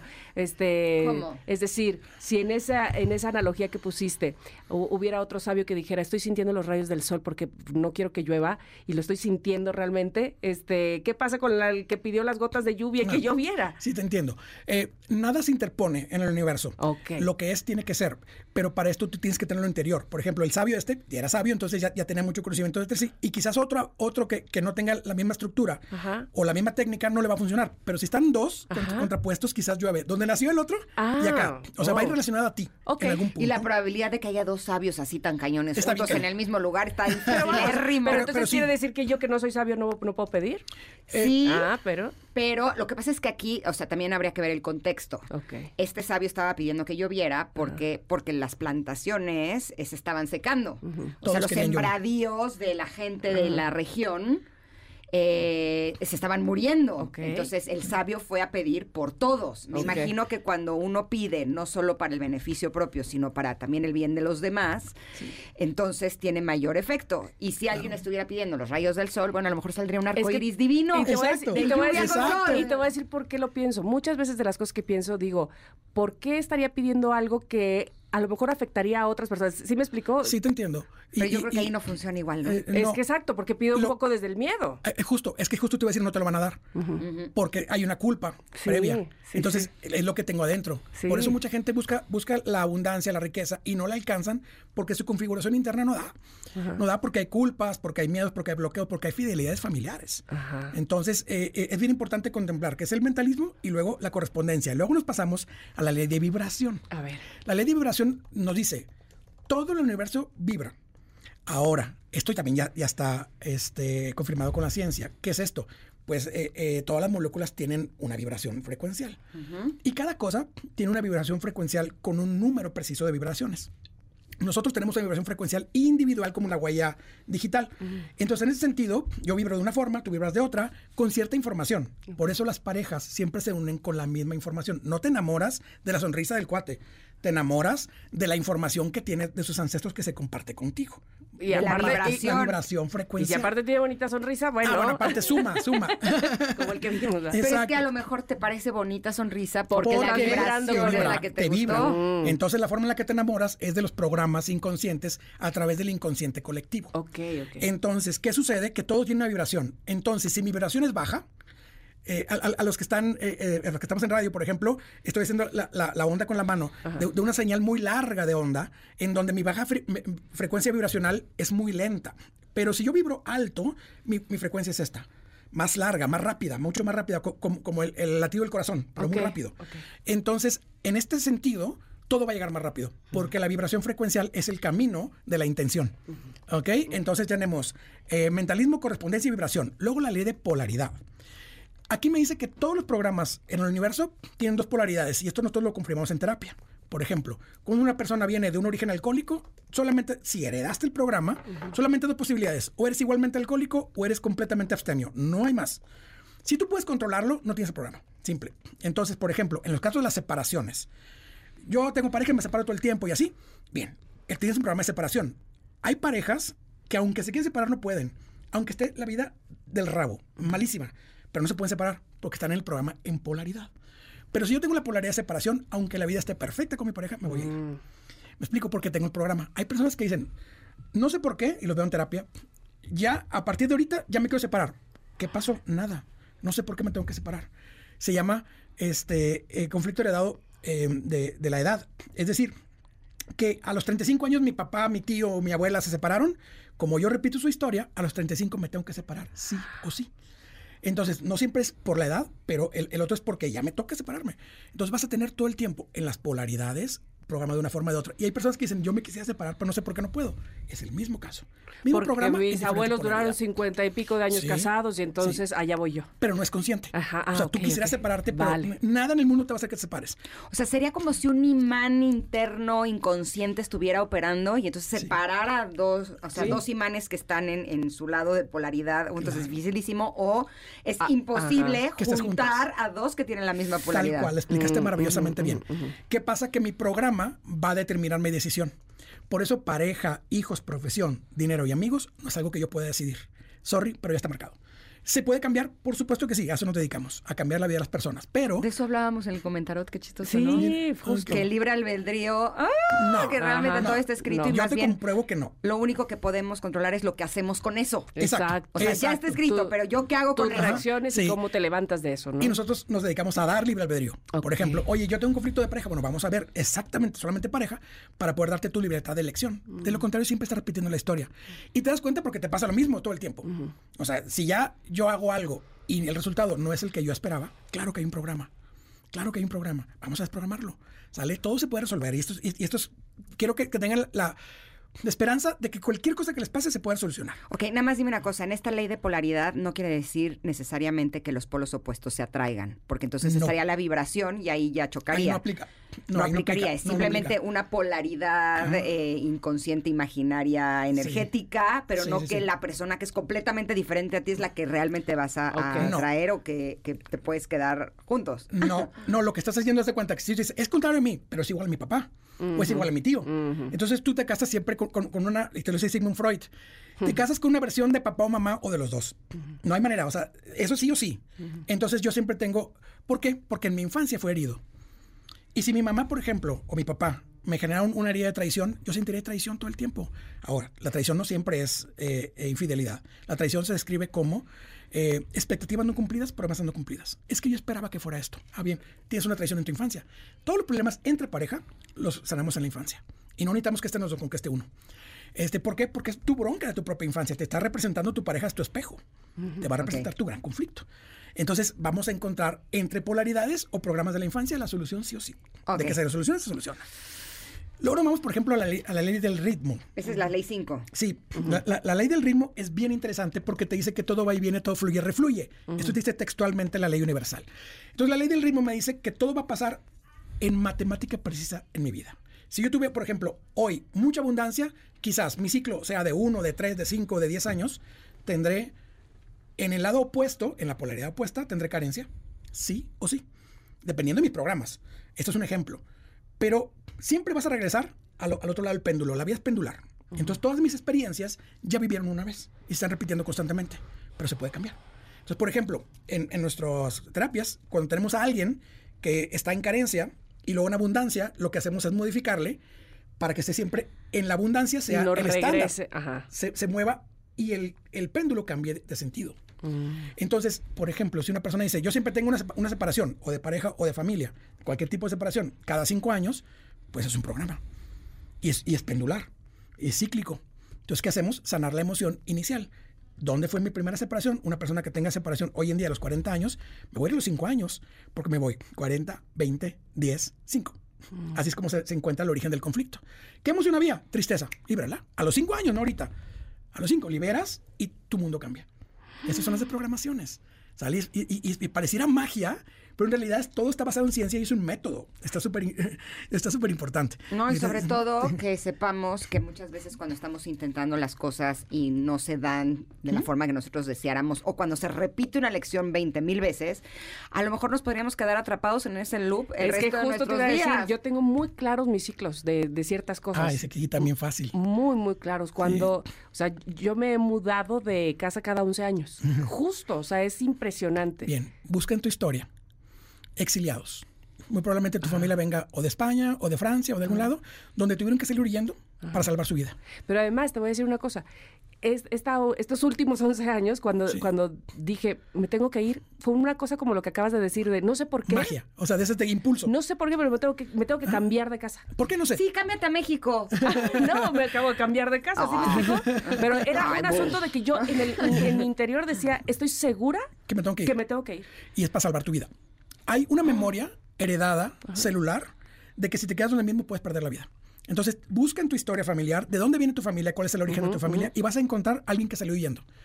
¿Sí? ¿Cuál Oh, es tu- wow. el, el- el apellido te, te va a decir tu origen. No, bueno, Vargas, por favor, y Rodríguez, ¿qué te digo? O sea, Judi- todos vienen de allá. Judío sefardita, Ju- español, español, huida. moros. Miedo, huida. Entonces, es, es- ese judío sefardita español, tuyo, siempre, yo también vengo de judío sefardita, que es exiliados, perseguidos. Entonces, si, si me quedo, muero. Entonces, por eso te tienes que mover. Entonces, hay que, se puede sanar muy fácil. Ok, ¿Ok? necesito ir contigo a muchas cosas. Sí, encantado, encantado. Bueno, bueno, y y luego... eh, sexta ley, causa-efecto. La ley de causa-efecto es bien importante porque lo que yo hago tiene un efecto. ¿Qué, qué es esto? Que lo que yo haga lo voy a crear desde la ley número dos, que es la ley de correspondencia. Si yo creo caos, voy a generar caos. Si yo creo perfección, voy a generar perfección. Pero hay personas que, que- que en terapia me dicen, quiero abundancia. Y luego les hago la terapia y me dicen, no ha avanzado. ¿Qué hiciste al respecto? O sea, ¿ya hiciste el negocio que querías hacer? No. Bueno, por Dios, yo te puedo bloquear toda la, toda la vida. Una varita mágica, ¿ok? Pero, pero pues, tú tienes que dar el paso, ¿me Claro. explico? No hay efecto sin causa. Entonces tú tienes que dar el paso hacia adelante. Tienes que construir una empresa. Tampoco vas a hacerte millonario que estás siendo empleado. Entonces, ¿qué quieres? ¿Tener un empleo? Vamos a, a trabajar por un empleo. Pero mete el currículum, mi rey. ¿Me explico? No hay manera, ¿no? O sea, igual y te hablan, en tu pero- casa, no. No, sentado en tu casa, no. Entonces, causa-efecto. Ahora es importante que sepamos que el efecto tiene que ver con la causa que está dentro de nosotros. Ajá. No creer que si alguien nos traicionó fue porque nosotros hicimos algo Jamás. para que esa persona nos traicionara. Más bien nosotros sentimos algo que tenía que ver con esa emoción y entonces eso es lo que lo generó. Por eso me gustó que te detuvieras en eso. Claro. Ok. ¿Y la siete? La, la siete, género-generación. Todo el universo tiene eh, eh, masculino y femenino. Todo, nosotros somos masculino y femenino al mismo tiempo, si no, no pudiésemos existir. Y no se puede generar nada si no tengo la combinación del masculino y femenino como la vida misma. Entonces, todos tenemos masculino. ¿Cuáles son las características masculinas? Proveer, proteger, impulsar. ¿Cuáles son las características femeninas? Dar amor, alimento, apoyo emocional. Pero la femenina es la creatividad y la masculina es la acción. acción. Si yo solamente tengo ideas, estoy en polaridad femenina. Hombre o mujer, y no, no interfiere con, mis eh, Con- preferencias. Si yo solamente hago acciones y no se me ocurre nada, estoy en polaridad masculina. Mientras yo no tenga la combinación de ambas, no podré generar nada de provecho. Ay, todo esto está demasiado interesante este, y, y demasiado poco tiempo tenemos este, para, para desarrollar cada una de, de estas leyes universales, pero por eso voy a pedirte que nos digas dónde más podemos localizarte y profundizar sobre el tema. Claro que sí, Ricardo Garza Bio en todas las redes sociales y pueden encontrar videos de larga duración en YouTube y también www.desprogramacionevolutiva.com. No, de verdad, e- échenle un vistazo, estoy segura que de ahí, de ahí, van a decir de aquí soy. Sí. Van a ver que sí. Va a cambiar Además, su vida. tomar terapia con Ricardo es todo un viaje porque descubres cosas de ti que ni te imaginabas. Pero lo más importante es que sí se mueven las cosas. Sí, Sí, totalmente. Ustedes van a empezar a ver resultados que les van a encantar. Te agradecemos Gracias, muchísimo, Ricardo. Ricardo, por Gracias. estar con nosotros. Gracias. Gracias. Bueno, pues nosotros vamos a ir a un corte y también vamos a regresar porque tenemos más en este programa que se llama Ingrid y Tamara aquí en MBS. Volvemos. Al fin las ofertas que esperabas con Chedraui presentó ¿Alguna vez te preguntaste cuánto gana Mariah Carey por su éxito All I Want for Christmas Is You? Este año, la broma de descongelar a Mariah para Navidad tomó un giro en serio con su nuevo promocional. Desde su lanzamiento en 1994, la canción ha conquistado récords y le genera a Mariah alrededor de 3 millones de dólares, solo regalías cada año durante la temporada navideña. El total de su fortuna, un asombroso estimado de 340 millones de dólares. ¡Wow! Definitivamente para Mariah, Navidad es su temporada favorita. Continúa escuchando a Ingrid y Tamara. Es momento de una pausa. Ingrid y Tamara, en MBS 102.5.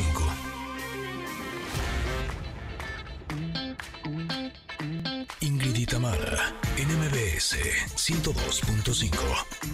Continuamos. Candiflux alivia infecciones vaginales con una toma. Así de cómodo, así de fácil. Consulte a su médico. Presenta.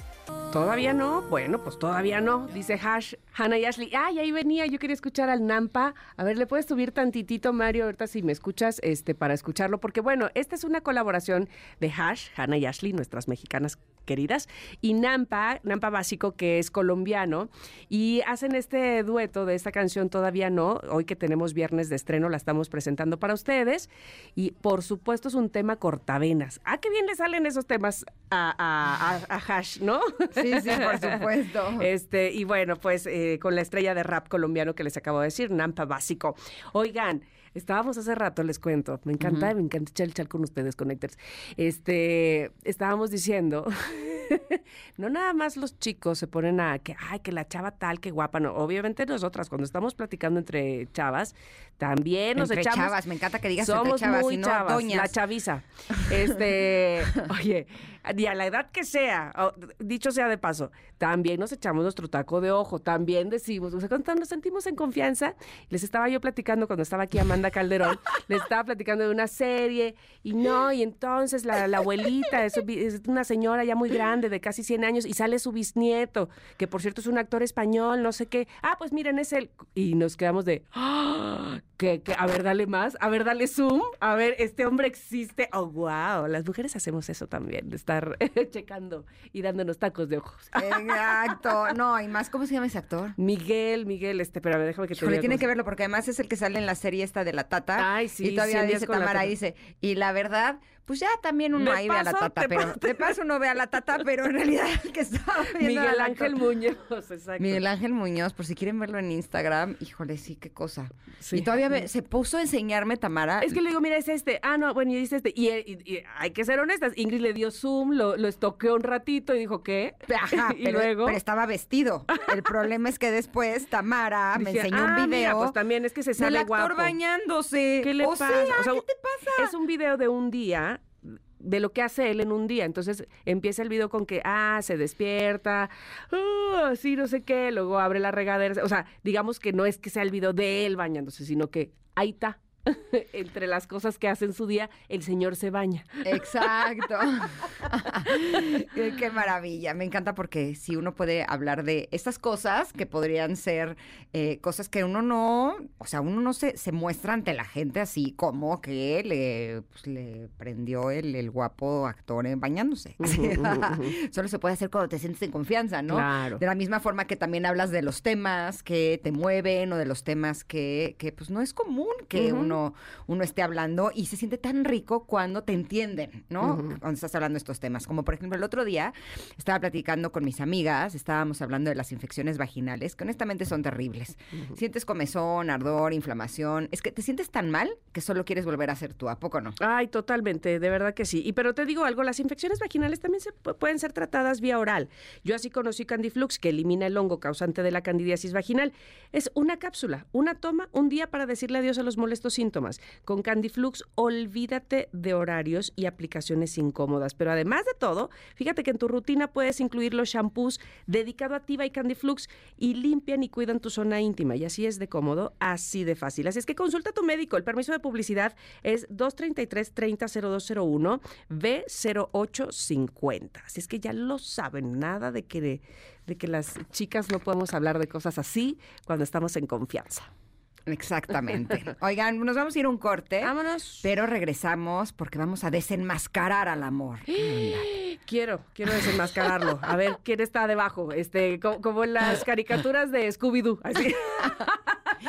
¿Cómo me gustaba eso? Ay, buenísimas. ¿Quién era el malo? Era lo máximo. Ya no me acordaba. Gracias por recordármelo. Son las 11.45 y volvemos en unos minutos. Somos Ingrid y Tamara y estamos aquí en el 102.5. Candiflux alivia infecciones vaginales con una toma. Así de cómodo, así de fácil. Consulte a su médico. Presentó. Es momento de una pausa. Ingrid y Tamara, en MBS 102.5.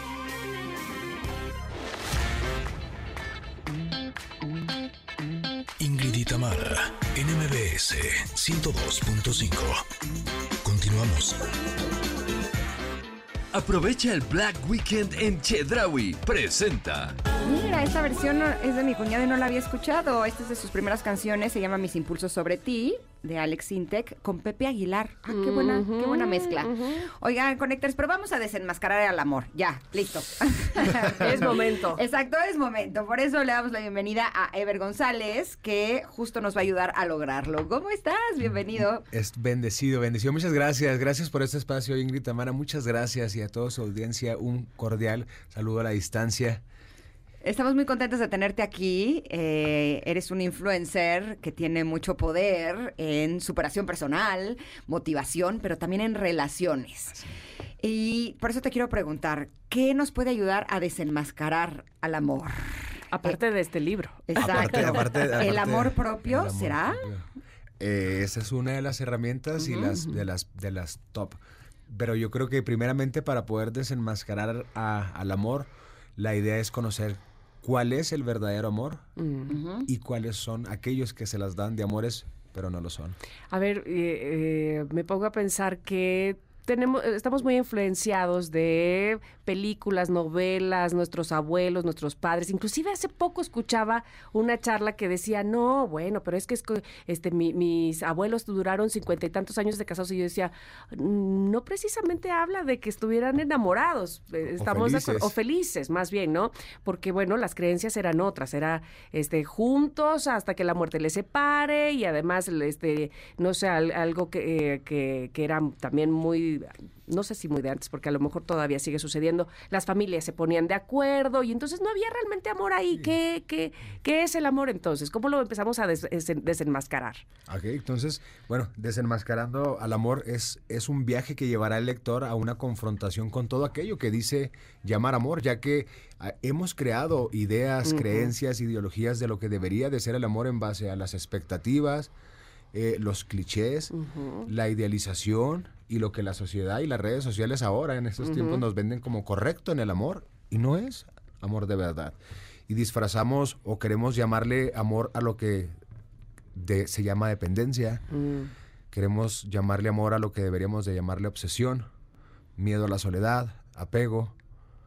Entonces, en este orden, la paradójicamente para mí la forma más fácil de llegar a conocer cuál es el verdadero amor es primeramente conociendo todo lo que este no es, lo que nos enseñaron o no nos enseñaron en aquella primera escuela del amor, mamá y papá, y que adaptamos como correcto y ahora estamos como, como en, en esta versión adulta buscando, anhelando o llenando aquellos vacíos o buscando lo que nos ofrecieron o no nos ofrecieron, nos enseñaron o no nos enseñaron. Dicen por ahí que la mayoría de nuestros problemas como adultos se retoman a, a nuestra infancia, a ese amor que nos ofrecieron. Híjole, nos sí, que se dice fácil, pero pues es un trabajo que te puede durar toda la vida. Claro. De hecho, hace no tanto, una, tenía, eh, o sea, una de mis amigas estaba sufriendo por amor, ¿no? Y lo voy a entrecomillar, porque yo digo que si es amor no se tendría que sufrir. Pero bueno, ella creía que sí, ¿no? Y, eh, Sufriendo por una relación. Exacto, exacto. había cortado con el novio y ese novio una noche antes le había hablado por teléfono a las 12 de la noche para decirle unas cosas horribles. Ay, no, no, no, no. Se había estado hasta las 4 de la mañana, entonces cuando yo la vi estaba hecha un trapo porque no había dormido y yo le decía, pero ¿por qué te quedaste en ese momento en el que esta persona te estaba diciendo cosas tan horribles? O sea, ¿por qué te quedaste al teléfono? ¿Por qué no le colgaste? ¿No? Por amor. Y yo decía, chale, ¿cómo le explico que eso no es amor? El problema fue que yo me reflejé en ello, porque cuántas veces yo me quedé a que me dijeran cosas horribles creyendo que eso era amor.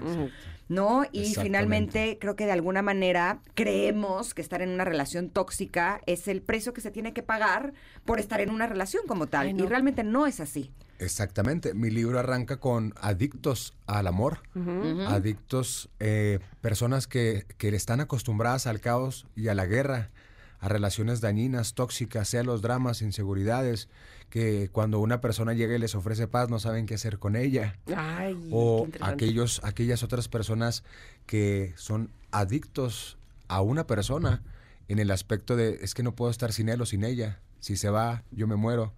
No puedo, no- si no sé de nada de él o de ella, yo me siento morir. Pero es que en la codependencia eso es real.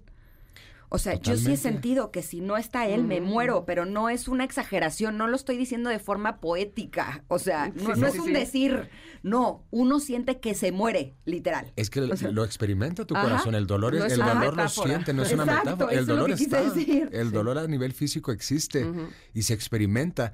Eh, hablando nuevamente de adictos, una persona que es adicta a una sustancia, adicta a- al alcohol, si me permiten decir aquí, cuando se despega de aquello, de aquello que lo, lo, lo- lo destruye, empieza a pasar por un síndrome de abstinencia. En el amor sucede lo mismo. Sí, sí, tal cual. Cuando no se sabe de esa persona, cuando esa persona no nos reafirma que quiere estar con nosotros, o que o sentimos que en cualquier momento se puede ir, o, o esa relación puede terminar, sentimos como el síndrome de abstinencia, empezamos a sentirnos mal, es algo verdadero, no es algo psicológico, sucede a nivel físico. Y ahí es donde nosotros tenemos que desenmascarar y, y- llamarle, esto no es amor. Es que, es que justamente allá iba y, me parece que, aunque parezca un poco redundar, sí debemos tener muy claro que esa creencia de si me habla, si me busca y si se pasa cuatro horas conmigo, deja tú diciéndome cosas terribles, está ocupando su tiempo en mí, entonces quiere decir que le intereso y ahí viene todo, ahí se desencadena todo, ¿no? Entonces sí viene de, insisto, de una idea de eh, errónea del- de, exacto, de lo, que, es el- de lo significa. que Exacto. significa el amor. Entonces, eh, una de la, la- de, la, de la intención con, con, con este libro, con mi libro, es llevar al lector a conocer cuál es el verdadero amor.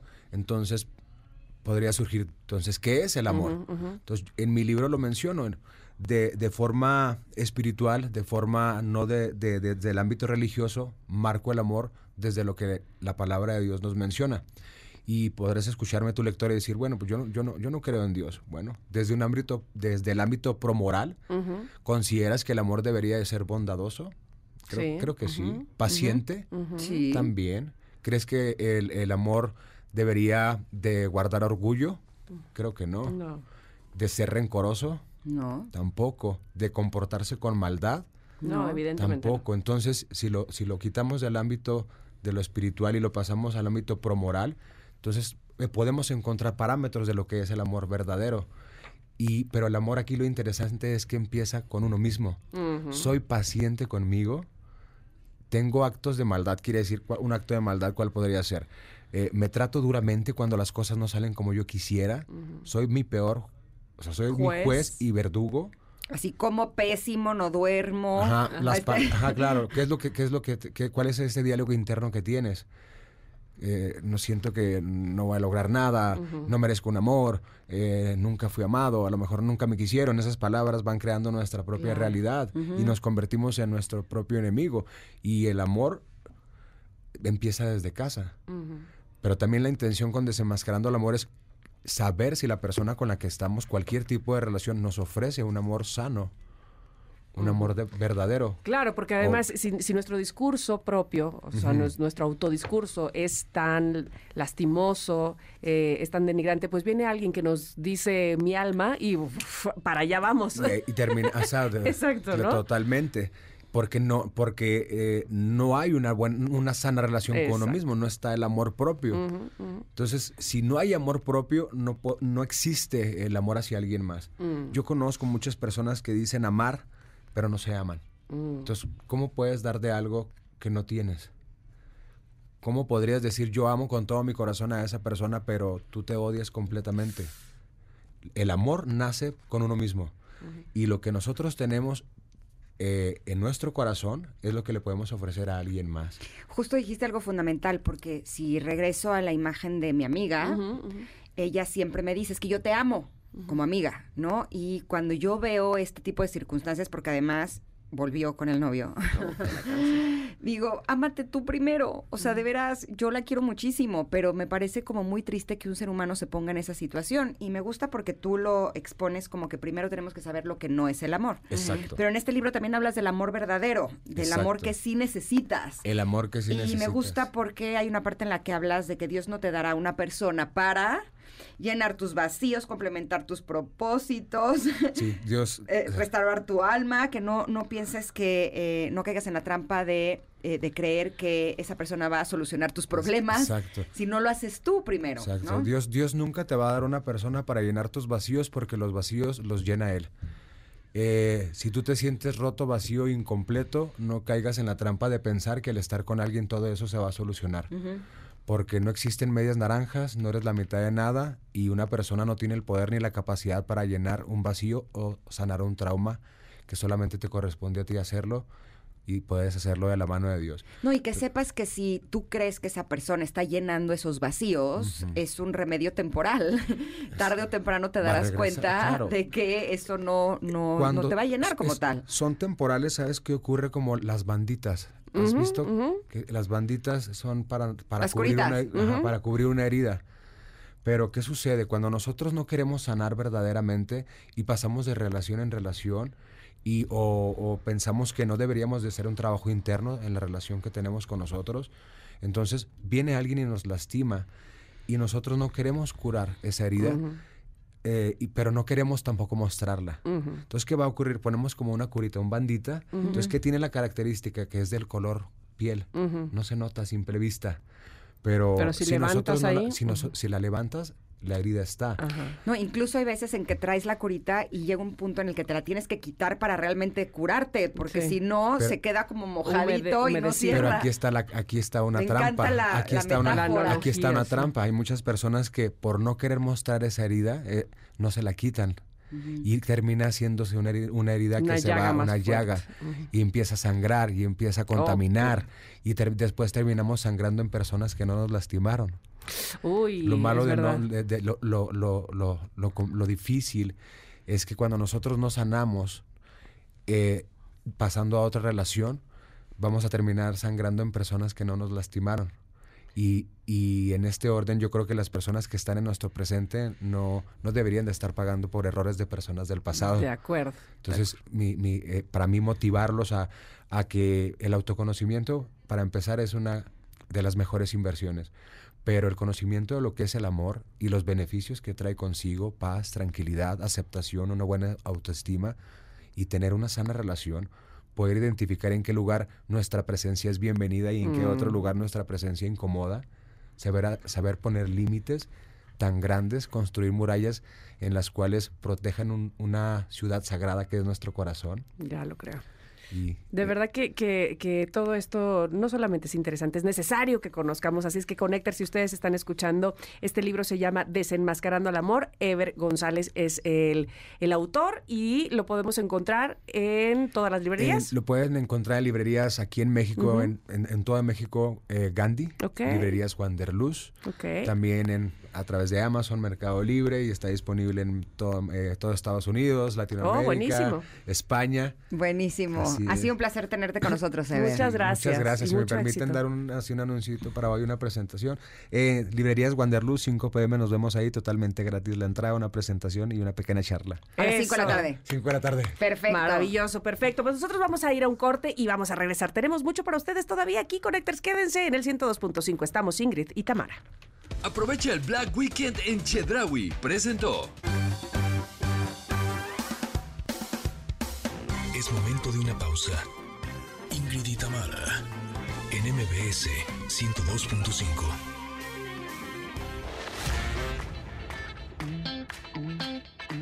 Ingrid y Tamara, en MBS 102.5.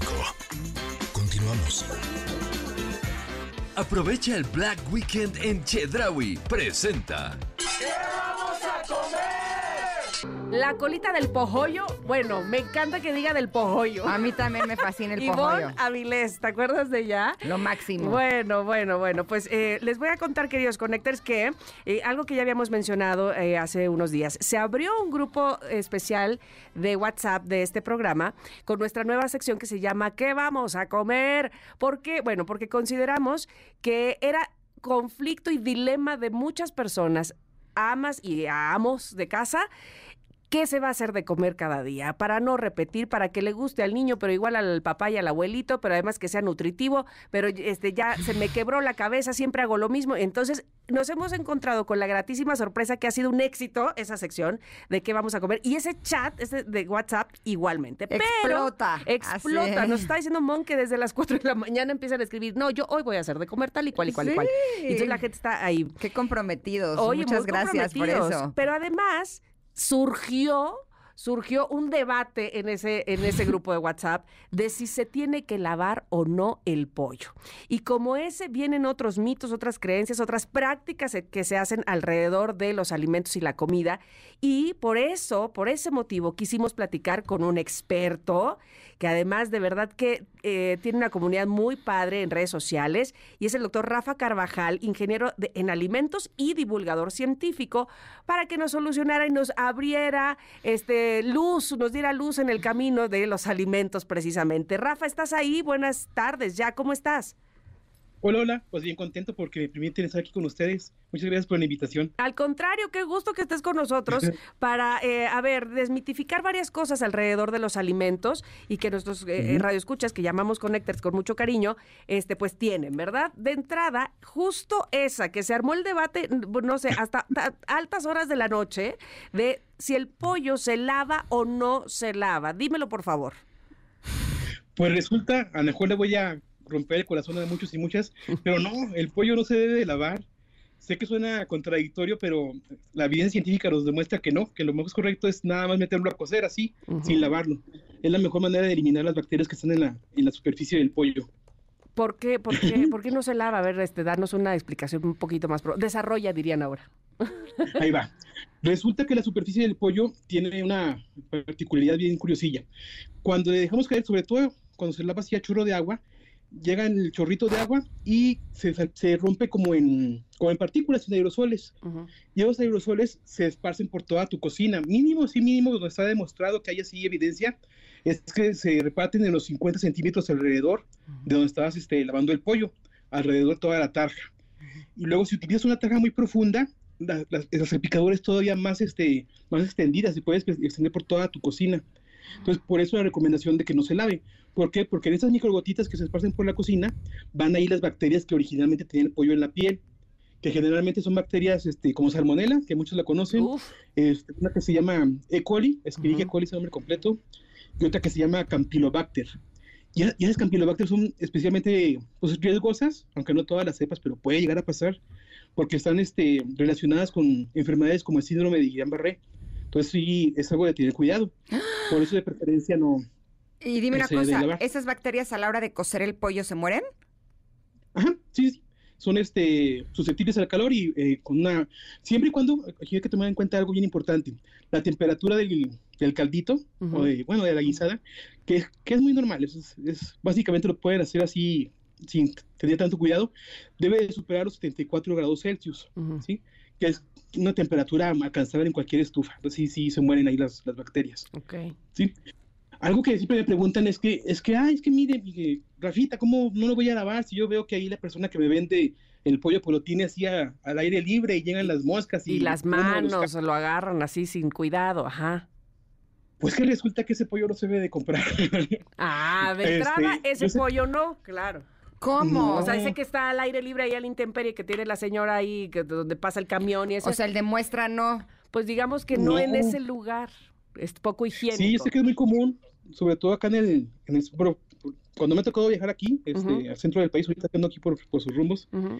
este, sí he fijado que hay muchas, este, mucha costumbre así de pollerías en donde lo tienen sin refrigeración y pues esas de las prácticas menos, menos confiables que puede haber en la industria de los alimentos. O sea, empezando Una vez ahí. que se, sí, una vez que se sacrifica el animal, se debe meter a, a refrigeración y de ahí ya no se debe de, de salir. Pero sí me he fijado que aquí tiene mucha esa costumbre de, de tenerlo así al aire libre como para, como que para que sea más fresco, ¿no? Ujú. Como que da la impresión de que está recién sacrificado y la gente como que le da más... Como que así más le confianza, acabo que de tronar el está pescuezo rico. y se lo estoy ofreciendo. Abrí la boca, o Sí. sea, solo comprar pollo que esté refrigerado o congelado. Ajá, justo, Ok. justo. Porque es la manera de evitar precisamente que se sigan propagando los microorganismos o que decaigan los microorganismos y así pues también consumimos un pollo más seguro. Porque también se ha visto que con esos pollos que están demasiado así expuestos a la- al aire libre, este, es tanta la contaminación que tienen ya de tanto crecimiento microbiano que aunque inclusive aunque, lo laven, la cantidad de microorganismos no va a disminuir. Y es tanta que no, no se eliminan lo suficiente con el lavado. Ok, ok. ¿Qué otro mito, este, estoy pensando, qué otro mito hay alrededor de la comida del día a día? Es decir, preparar nuestros alimentos. Y eh, veo aquí que uno, que otro de las, de las preguntas es. ¿Qué es la contaminación cruzada? Y me hace pensar, tengo un- eh, unos buenos amigos que son eh, intolerantes al, al gluten y que, y que dicen, no, en ese sartén no, porque yo no, no puedo, porque este, ahí ya se cocinó algo que no, que sí tiene gluten. ¿Eso es la contaminación cruzada o cómo va el asunto? Ahí va. Ah, una cosa antes para terminar lo del pollo. Ajá. Si de plano se sienten así muy inseguras o seguros de no lavarlo, pueden lavar el pollo, una afuera de su cocina, fuera allá en el lavadero de la casa, u otra sin utilizar chorro de agua, con una toallita húmeda, limpiecita, pues con eso Ah. le dan así como trapazo y ya con eso pueden limpiar el pollo sin que salpiquen ahí las gotitas. Ok, vale. Ahora, este, ah, un, hito también del pollo, antes de Ajá, con- de dale, contaminación dale, dale. cruzada. Ya ven que se, eh, se da mucho que en muchos lugares, en muchos estados de nuestro país, hay pollo muy amarillo, Ajá, muy, muy ajá. amarillo. Sí, sí. Y la gente piensa que es porque está mejor alimentado. Y pues resulta que no, lo pintan al pollo para que se vea así. El Oh, po- la piel de, la carne de pollo, piel de pollo es este, es está tirándole a blanco. Sí tiene tonos amarillos, pero es tirándole a blanquecito. ok, ok. Entonces, este, Hay que estar lo pendiente pintan de con, eso. con- con pigmentos de flores en pasuchi. No son tóxicos, pero es nada más ahí un dato curioso. Ok. Es, y la contaminación cruzada. La contaminación cruzada es cuando se pasa un ingrediente o inclusive microorganismos de una superficie a otra. Así, lo que acabas de mencionar sí es muy común. Este, las personas celíacas que, sufren intolerantes, que son intolerantes al gluten, con cualquier cantidad, o por ejemplo también las personas que sufren alergia al cacahuate, con cualquier cantidad Ah. este, que se pase de cacahuate para otra superficie, Mm. este, les puede hacer daño. En la industria de los alimentos tenemos mucho cuidado, por ejemplo, con los, este, con los microorganismos. No, no, por ejemplo, no utilizar la misma tabla que utilizaste para picar este, la carne así cruda todavía, Ajá. no utilizar esa tabla para picar ya la, La lechuga, por ejemplo. Ajá. Tienes tu lechuga ya desinfectada y luego utilizas la que está, la tabla donde picaste la carne cruda y pues ya la volviste a infectar, ya está otra vez contaminada. de Pero eso aunque la laves, ¿no? Porque yo recuerdo que tengo unos amigos que tienen una hija que es celíaca y no pueden compartir ni el mismo sartén. O sea, pues. si, si se cocina algo con gluten en el sartén y luego se le cocina algo a ella, termina muy mal del estómago. O sea, incluso las charolitas del horno, por ejemplo, las cubre con papel aluminio para que ese papel aluminio se tire y entonces no se contamine la charola. O sea, sí se Mm. tiene que tener extremo cuidado. Esto sería lo mismo con las tablas. O sea, la tabla donde se Sí. pica la carne, aunque se lave, podría tener, quedarse ahí microorganismos que puedan contaminar la fruta o la verdura. Sí, Bueno, para el caso de los microorganismos hay maneras de lavarlo. Es con la más eficaz, yo sé que suena también medio raro, pero lo más eficaz es, es utilizar este, soluciones de cloro al 10%. Mm. Dejas de ir remojando tus, tus, tus instrumentos, cinco minutitos, lo enjuagas con agua limpia y este, ya queda listo para su uso. Una, vez después del lavado normal, ¿no? O sea, lavas tu tabla así normal, con jaboncito y agua y todo eso, la dejas remojando durante cinco minutos en una solución de cloro al 10%, que es una tapita por un litro, una tapita de cloro por un litro de agua, Ok. y luego ahora sí este, la, la enjuagas. Si quieres, la enjuagas con agua limpia o simplemente dejas que se varíe y ya, este, ya queda lista para, para su siguiente uso. Ok. Y si se han fijado que algunas, este, algunos alimentos empacados tienen la leyenda, este producto se elaboró en fábricas que, mm, no sé, donde se procesaron granos, donde se procesó leche. Sí, sí. O que tiene trazas de leche o de cacahuate o de así. Sí, es precisamente por eso, que se puede contener productos del mar. Es porque en esta Ah. fábrica, durante todo el proceso, puede haber llegado a tener contacto hasta con el aire, no sé, de, de algún proceso que pueda ser susceptible para algunas personas, y por eso le ponen esas leyendas, porque sí, son partículas tan pequeñas que se pueden alojar así en una partecita de la maquinaria o así. Entonces, por eso es mejor este prevenir. Oye, Rafa, este, ay, ya no, ya, ya tenemos que terminar con la sección y, y yo estaba feliz de preguntarte. Ah, ¿no? Volvemos con él. Ah, porque espérame, este, es que hay una pregunta también que se hace todo mundo aquí en el WhatsApp, que es, ¿sirve frotar el pepino cuando le quitas, cuando le quitas las partes de, de los extremos, sí o no? Para ¿Qué que se le quite lo amargo. Sí, es verdad, o estamos haciendo pura cosa que no tiene que- nada que Pero ver. podemos volver con esa Podemos respuesta. volver con esa respuesta, sí. Vamos al corte, ¿te parece? Ok, muy bien. A ver, pues que- quédense aquí, Connectors, porque igual estamos perdiendo nuestro tiempo ahí. Nosotros Ah. juramos que hay que frotar este, las partes del pepino. Igual y no, igual y sí. Ya nos dirá Rafa Carvajal, ingeniero en alimentos, que lo tenemos aquí en Ingrid y Tamara en MBS. Vamos al corte, volvemos. Aprovecha el Black Weekend en Chedraui. Presentó. Es momento de una pausa. Ingrid y Tamara, en MBS 102.5.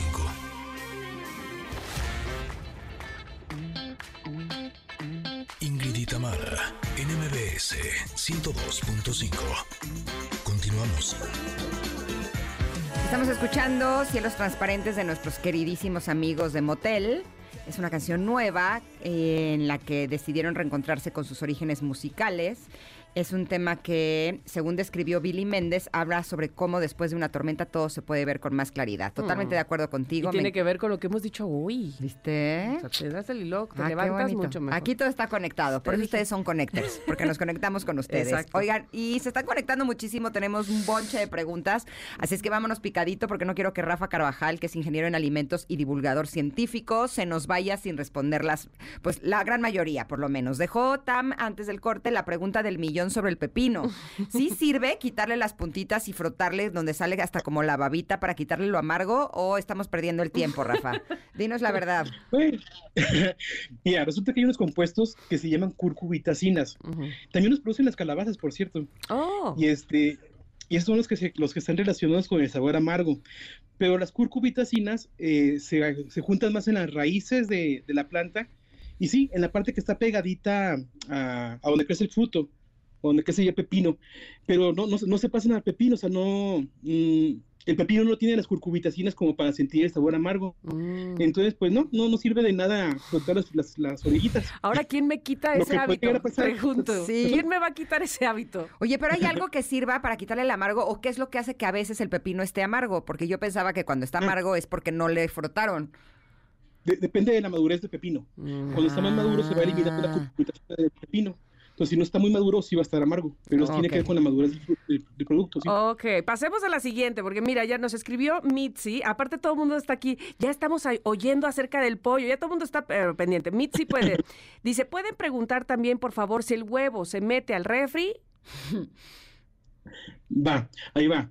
Si el huevo usted ya- lo encontró en refrigerado, o sea que fue en un supermercado donde lo tienen refrigerado, esta cadena de frío ya no se debe de perder. Mm, Pero en o sea, ya en que los supermercados los tienen así, a, pues sí, en exhibición sin refrigeración, ujú. entonces esto este, no es necesario que los metan al refri, a menos que la temperatura de, la- de la ciudad donde viven eh, rebase los que les gusta, 32 grados Celsius. Cuando hace mucho calor, ahí sí vale, vale la pena meterlos al refrigerador.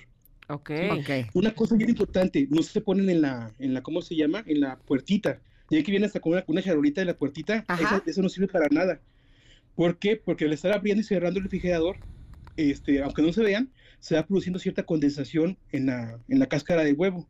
¿sí? Y el huevo ya tiene una capita natural que está hecha de celulosa, de pues, algunos productos naturales que va produciendo ahí la gallina.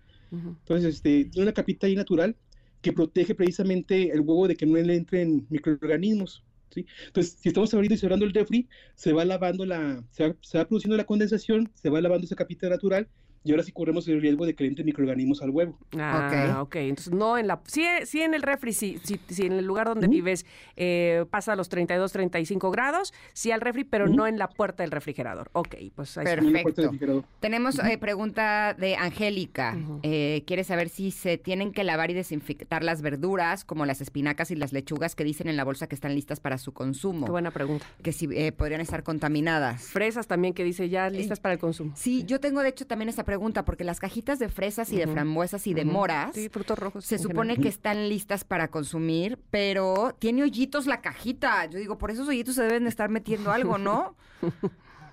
Sí, ahí sí se puede, ahí puede haber riesgo. Las, las demás no, si están en refrigeración, no es necesario, o sea, ya están listas para consumir, entonces no, no es necesario. Si hay estudios en el que algún, o sea, puede llegar a pasar que crezcan microorganismos, pero es porque por algún momento se quedó sin refrigeración, este, algún defecto de fábrica, pero son sí casos muy, muy aislados. Entonces no hay, no hay tanta bronquilla. Este, pero no, no, pero no, ya están listas y no, ya en la fábrica supuestamente ya, ya debieron tener los cuidados necesarios para que... Eso es cuando están en refrigeración, ok. Ajá, pero, pero, o sea, me quedé como con la, con la duda. O sea, si es una bolsa de lechuga y está cerrada y está en refrigeración, la puedo consumir así. Pero ¿qué pasa con las cajitas de los frutos rojos? Ajá. Sí, estas yo, yo sí preferiría que las, recomendaría que las lavaran porque sí puede llegar, este, sobre todo también cuando hay refrigeración así muy, ya ven que son refrigeradores que no están sellados, pues, están como abiertos. Ajá. Pues yo sí, recomendaría mejor que, que las desinfectaran de nuevo. Sí, es una buena práctica. Esa es eh, también una eh, pregunta. Las fresas las desinfectamos, pero las frambuesas y las moras también. Sí, yo, yo diría que sí, sí, sí. Preferencia sí. Ok. Una cosa, no utilicen, no se confíen tanto del vinagre o del bicarbonato. Sí disminuye la cantidad de microorganismos, pero no disminuye la cantidad de microorganismos patógenos. Los patógenos son los que nos hacen daño. Entonces, este, es mejor nuevamente utilizar una solución de, de plata coloidal. este, es una marca comercial, si la, la escuchó por ahí, que empieza con micro. Ah, sí, sí, y termina con DIN. Ajá. Justo. o, o, nuevamente cloro. Pero si tengan cuidado de seguir las instrucciones bien al pie de la letra para que no se vayan después este, a consumir tanta plata coloidal o tanto cloro. Qué buena noticia que esa marca es de plata coloidal. Yo pensaba que era de, de, algo no, no plata coloidal. o sea, que era como de un pesticida. No, no, es, eh, es, plata, algunos que son también soluciones de yodo también. Y ahorita están entrando en el mercado unas, yo ahorita no tengo como para recomendar alguna marca, pero sale en el mercado una que tiene evidencia, tiene evidencia científica y son a bases de semillas de cítricos, de oh. semillas de limón, de toronja. Ah, yo uso ese. Este, sí funcionan, ¿eh? Sí funcionan. Ah, que viene como este para, como un spray, como un este difusor, una cosa así.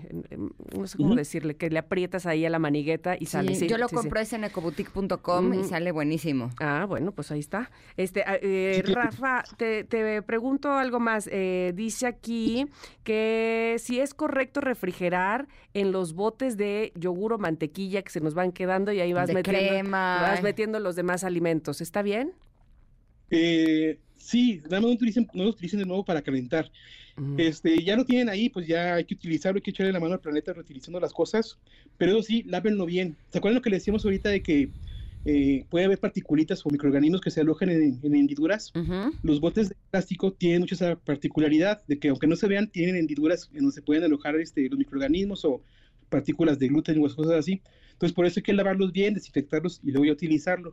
Ahora, ese bote solo sería para refrigerar. ¿sí?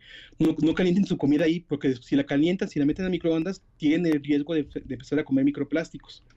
Ok, ahora, si, por ejemplo, era un bote de crema y luego lo utilizamos para guardar, pon tu carne cruda, ¿ese se puede desinfectar y luego utilizar para guardar arroz cocido? ¿O no? Eh, yo preferiría que no.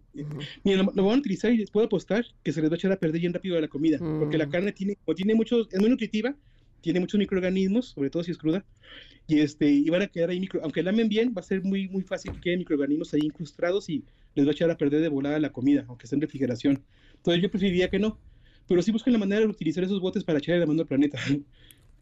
Ok, ok, bueno, pues ahí está, para que no, este, no, está tan loco que utilicemos, nada más avísenle a la familia que ahí donde dice helado hay frijoles, por favor. Sí, sí, ya me pasó una vez. Qué desilusión. Sí, pensé que era chocolate y era mole. O Casi vomito. Fue horrible. Yo digo, ah, chocolate así. Le metí además así, la, ¿sabes? La, la cucharada y me la metí así de... "Em". Y cuando empecé a descubrir que era mole... Tenía chocolate, pero no era pero lo que era mole pensabas. frío. O sea, yo pensaba... que- ah, No, fue muy triste. Sí, eh, hay que ponerle un letrerito, principalmente para uno. Bueno, pues este, tenemos una pregunta más. Dice, ¿los productos enlatados son malos? Bueno, ahí depende del tipo de producto.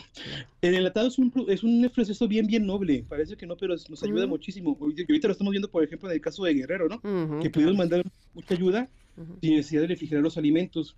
Ahora, por ejemplo, hay opciones como el, el atún, que simplemente es atún con caldito de chícharo y ya no tiene nada más. Entonces, esa es una opción buena. Pero, por ejemplo, cuando empiezas a meterle ya cosas como, no sé, frutas en almíbar, que es un- Mm. muchísimo azúcar, pues ahí dices tú, uy, pues como que hay que pensarle, ¿no? Eso sí, si mucha gente como que relaciona los enlatados con, como duran mucho tiempo, Ujú. lo relacionan con conservadores y no, el proceso de enlatado no lleva conservadores. Oh. Lo que se hace es, agarras este, el alimento que vas a, no sé, por ejemplo, en el caso del atún, Ajá. lo pones dentro de la lata, sellas la lata y lo metes en un equipo que se llama autoclave.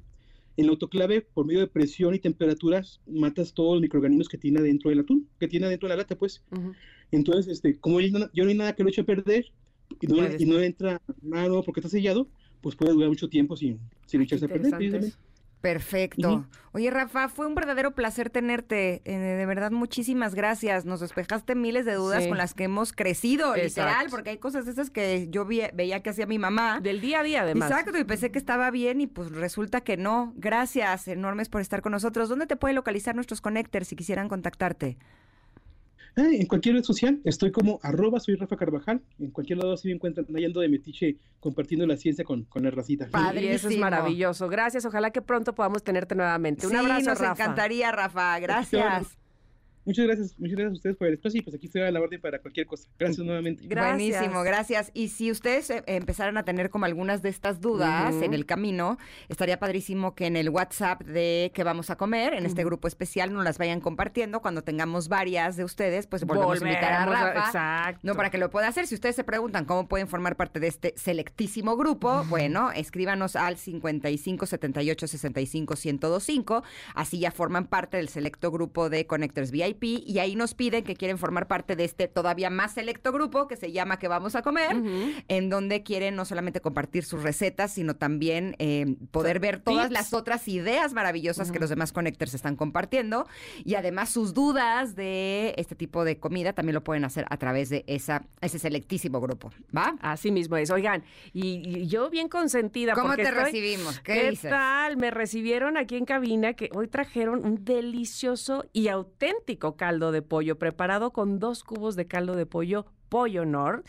Y dirán, bueno, pues ¿qué hace a Nor un auténtico caldo de pollo? Pues de acuerdo con las instrucciones de uso, contiene la cantidad suficiente de carne de pollo para ser llamado caldo de pollo, que además tiene un delicioso sabor casero, me encanta, único además, gracias a su balance de ingredientes de origen natural y luce como hecho en casa con un sabor más balanceado. Ay, qué delicia de caldo. Mm. Ya saben, si buscan un auténtico caldo de pollo, que sea Nor. Vamos un corte y volvemos. Somos Ingrid y Tamara y estamos aquí en el 102.5. Regresamos. Es momento de una pausa. Ingrid y Tamara, en MBS 102.5.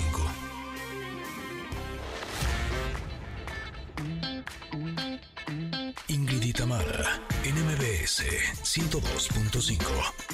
Continuamos.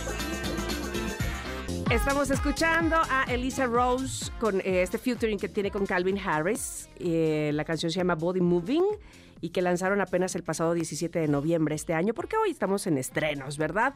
Oigan, quiero comentarles, queremos comentarles algo importante. Fíjense que Prudential México es experto en proteger razones. Con 148 años de experiencia internacional y 16 protegiendo la vida de los mexicanos, tienen el seguro adecuado para ti. Prepárate porque Prudential ofrece planes personalizados basados en tus necesidades y objetivos. Encuentra el plan ideal para ti, desde comenzar a planear tu retiro hasta proteger lo que más quieres. Tienen todo tipo de seguros para proteger tus razones. Conócelos en www.prudentialseguros.com.mx. Te la repito, es www.prudential, se escribe con T, prudentialseguros.com.mx. Oigan, eh, me encanta porque estamos recibiendo muchos mensajes por parte de ustedes. De veras, el, saber qué es lo que les gusta y además están poniendo unas grandes ideas en qué vamos a comer. Híjole, se me está haciendo agua la Es boca. que ya, cuarto para la una, ya hay que estar preparadísimos. ¿Qué? ¿A dónde Voy por el, al mercado, al súper, ¿por qué? Pirinola dice, hola Connectors, les comparto mi receta de verduras al curry. A ver, prepárense. Se pone a hervir agua y una vez que hierve se retira del fuego, se coloca por dos minutos un arbolito de coliflor, brócoli y chícharos previamente remojados. Se sacan del agua caliente y se pasan por agua con hielos, mira, por un minutito nada más y ahí los reservan. En una sartén profunda se fríe con aceite de coco, ajo y cebolla, se le añade pimiento con juliana y los chícharos, así como semillas de mostaza y comino. Y se remueve y se agregan los brotes de coliflor, jitomate, ah, jitomate cherry, el brócoli, cashews y yogur de coco, sal de mar, pimienta y curry al gusto, un poquito de caldo de verduras, tapar y esperar a que se consuma un poco el líquido. Queda muy crocante, mm, delicioso y espero se animen a hacerla. Es muy, muy rica, salen, a lo, salen de lo típico. Saludos. No, hombre, saludos a ti, querida Pirinola. Aparte me encanta tu, tu nombre este, que, que te has puesto aquí en el WhatsApp. Pirinola. Porque además, si a ustedes les quedó alguna duda, por supuesto pueden entrar a nuestro WhatsApp 5578651025 y ahí tener nuevamente la receta. Y para quienes tengan la duda, las cashews son las nueces de la India. Ñam, ñam, ñam. Exacto. que son una verdadera delicia. Pero mira, eh, Oralia recomienda albóndigas y sopa de fideos. Para es que ese es un clásico, pero es tan rico. Y muy nutritivo las albóndigas, así como de que no. Eh, Ujú. Enedina, que nuevamente nos escribe, dice, ¿qué aconsejan para comer el día de hoy? Ah, pues ahí te estamos pasando, Enedina, todo lo que se aconseja para el día de hoy. Exacto, que ahorita que estaba viendo que también están recomendando un caldito tlalpeño, lo está recomendando Matilde, Sí, híjole, no. es una delicia. Ese queda re bien cuando uno se resfría, ¿a poco no? Mm, Porque justo el otro día les cuento que la estaba pasando así súper bien y ya sabes, cositas por aquí, cositas por allá, cuando de repente, ay, empecé con escurrimiento nasal y pues sí, ya me había resfriado. No, y los síntomas son tan molestos, ya sabes, ojos llorosos, flujo, congestión nasal, dolor de cabeza, de garganta, en fin, ¿qué te dijo? Bueno, si ustedes están pa- pasando por esas mismas, les recuerdo de Sensibit D, que sabe del alivio de las molestias de la gripe y resfriado común para toda la familia, ¿eh? Sensibit D da alivio continuo hasta por 12 horas y ¿saben qué? Sin ¿Qué? producir sueño. Y entonces así pueden continuar con sus actividades sin sueño y sin molestias. Sensibit D sabe de cómo decirle adiós a las molestias del resfriado común. Consulten a su médico. El permiso, permiso es 2233-00201B3235. Y tenemos más mensajes que llegan De la pregunta del de día. la pregunta del día también, sí, como de que no. Sí, preguntamos si alguna vez han dado un número falso o si se han hecho pasar por otra persona para zafarse de un ligue y cómo les fue. Y mira, por ejemplo, Beba nos dice, sí, una vez que conocí a un chico en una fiesta y después me lo encontré en el súper y le dije, me confundes con mi hermana gemela. Saludos y bendecido viernes. Igualmente para ti, querida Beba. Que no, Está no buenísimo te eso, creo. no, no es mi hermana gemela, como una vez Lorena Herrera, ¿se acuerdan? Exacto, que dijo, no, yo no fui la del Playboy, fue mi hermana gemela. Exacto, exacto. Este, bueno, Qué detallazo. Aileen Me hizo el día. dice, sí, muchas veces casi siempre te atosigan y la verdad en antros nunca doy mi número. Muy bien. Eh, muy bien. Mira, Daniela dice, sí, le di el número de mi amiga que había cortado con su galán para que ya lo olvidara y a la fecha ya tiene tres años de casados. O sea, le salió bien el de... Oye, pero avísale a la amiga, capaz que no era buen tipo y ya le le llegó el mensaje. Pero le salió. Ese es el date más impactante que he visto en mi vida. bueno, ahí cuando Oye, qué buena quieras, así- Celestina. Ay, sí, manda mi número, dice. No, no, no, Ah, yo no, no, ya no, ya yo no. ya no. Ya no, ya no, ya no, apartada. Oye, Sakura dice, hola, muy buen viernes y fin de semana, chicas. Ingrid y Tamara, equipo trabajador, gracias. Número falso que se lo haya dado a alguien, creo que solo una vez. Y recuerdo que el chavo era muy intenso y hasta miedo me dio que sí le di otro número y jamás lo volví a ver. Ay, qué bueno. Uf, qué suerte. Mira, Miriam nos dice, este, hola Hola chicas, feliz viernes. Dice, y declaro que sí. Lo he hecho varias veces. Y lo peor es que me han cachado en la mentira por culpa de amigas que me llaman por mi nombre real. Oh, que la canción, ¿ves? Que, no, pues, que hay que avisar al de, al de junto. Ahora me llamo Constanza, por favor, no me vayas a decir mi nombre. Porque si no, Tamara, y ya valió. Oiga, pero bueno, yo les tengo una pregunta que no tiene que ver con la pregunta del día, pero que sí es una importante pregunta que nos hagamos. ¿Ustedes creen que cargar el agua esperarla o ir por ella sea lo mejor para ti y tu familia? Ah. No, estoy No hay segura que manera. no, no hay manera. Es que date cuenta de cómo podría ser más práctico con un purificador MAVE y de lo mucho además que le ayudarías al medio ambiente si dejaras de comprar agua en garrafón y embotellada. Así es que, amigo, amiga, Connector, date cuenta y haz cuentas de cuánto te podrías ahorrar teniendo los mejores purificadores de agua en casa. Contáctalos al 55 73 92 74 94. Te lo voy a repetir. 55 73 92 74 94 y date cuenta de lo que en verdad mereces. Purificadores Mave, el agua más simple. Te voy a repetir el teléfono para que lo puedas tener. Es 55 73 92 74 94. Si no te doy tiempo a apuntarlo, pídenoslos en el WhatsApp o también en ex en arroba Ingrid Tamara MBS y con muchísimo gusto te lo compartimos. Vamos a un corte y Vámonos. regresamos con el último bocadito de este programa. Somos Ingrid y Tamara y estamos aquí en el 102.5. Regresamos. Es momento de una pausa. Ingrid y Tamara, en MBS 102.5.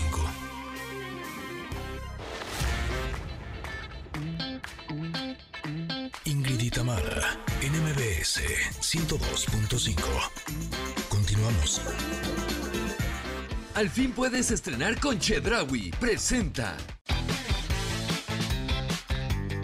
Ay, Ay, ay, perdón, es que estamos contando cosas aquí, porque se acuerdan cómo Taylor Swift hizo intercambio de pulseras con la hija de Tam. Y el sombrero, que le dio el sombrero. Y el sombrero, bueno, pues ayer en el pádel, resulta que uno de nuestros jugadores favoritos, que es Estupa, le regaló a Paolo su muñequera y me decía. Maya, está sudada, no me la vayan a lavar, por favor, porque me va a dar suerte en mis torneos. ¡Qué bonito momento! O sea, ya entendí lo que sentiste cuando le dio ¿Viste? su sombrero a, a te Miranda. Dije, te dije, no, Sí. no, no, la verdad es que este, estos niños, la verdad que tienen mucha suerte.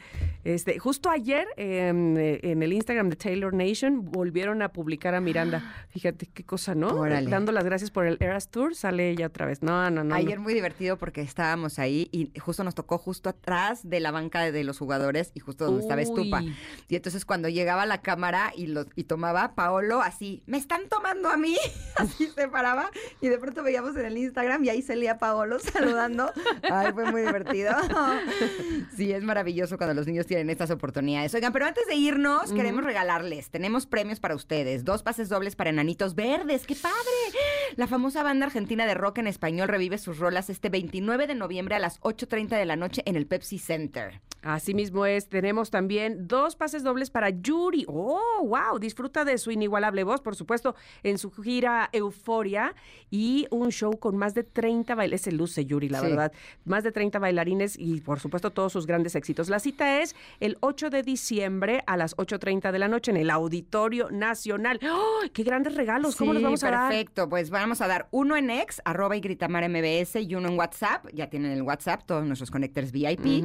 Quienes nos manden tres colaboradores del programa y foto de que están escuchando el 102.5. Listo, los primeros en cada una de las redes y que nos digan cuál de los pases quieren, si Enanitos Verdes o Yuri, se llevarán estos pases. Así Qué es que maravilloso. nosotros nos despedimos, Sí. pero Tam estará el próximo lunes también aquí en, en cabina. ¡Yay!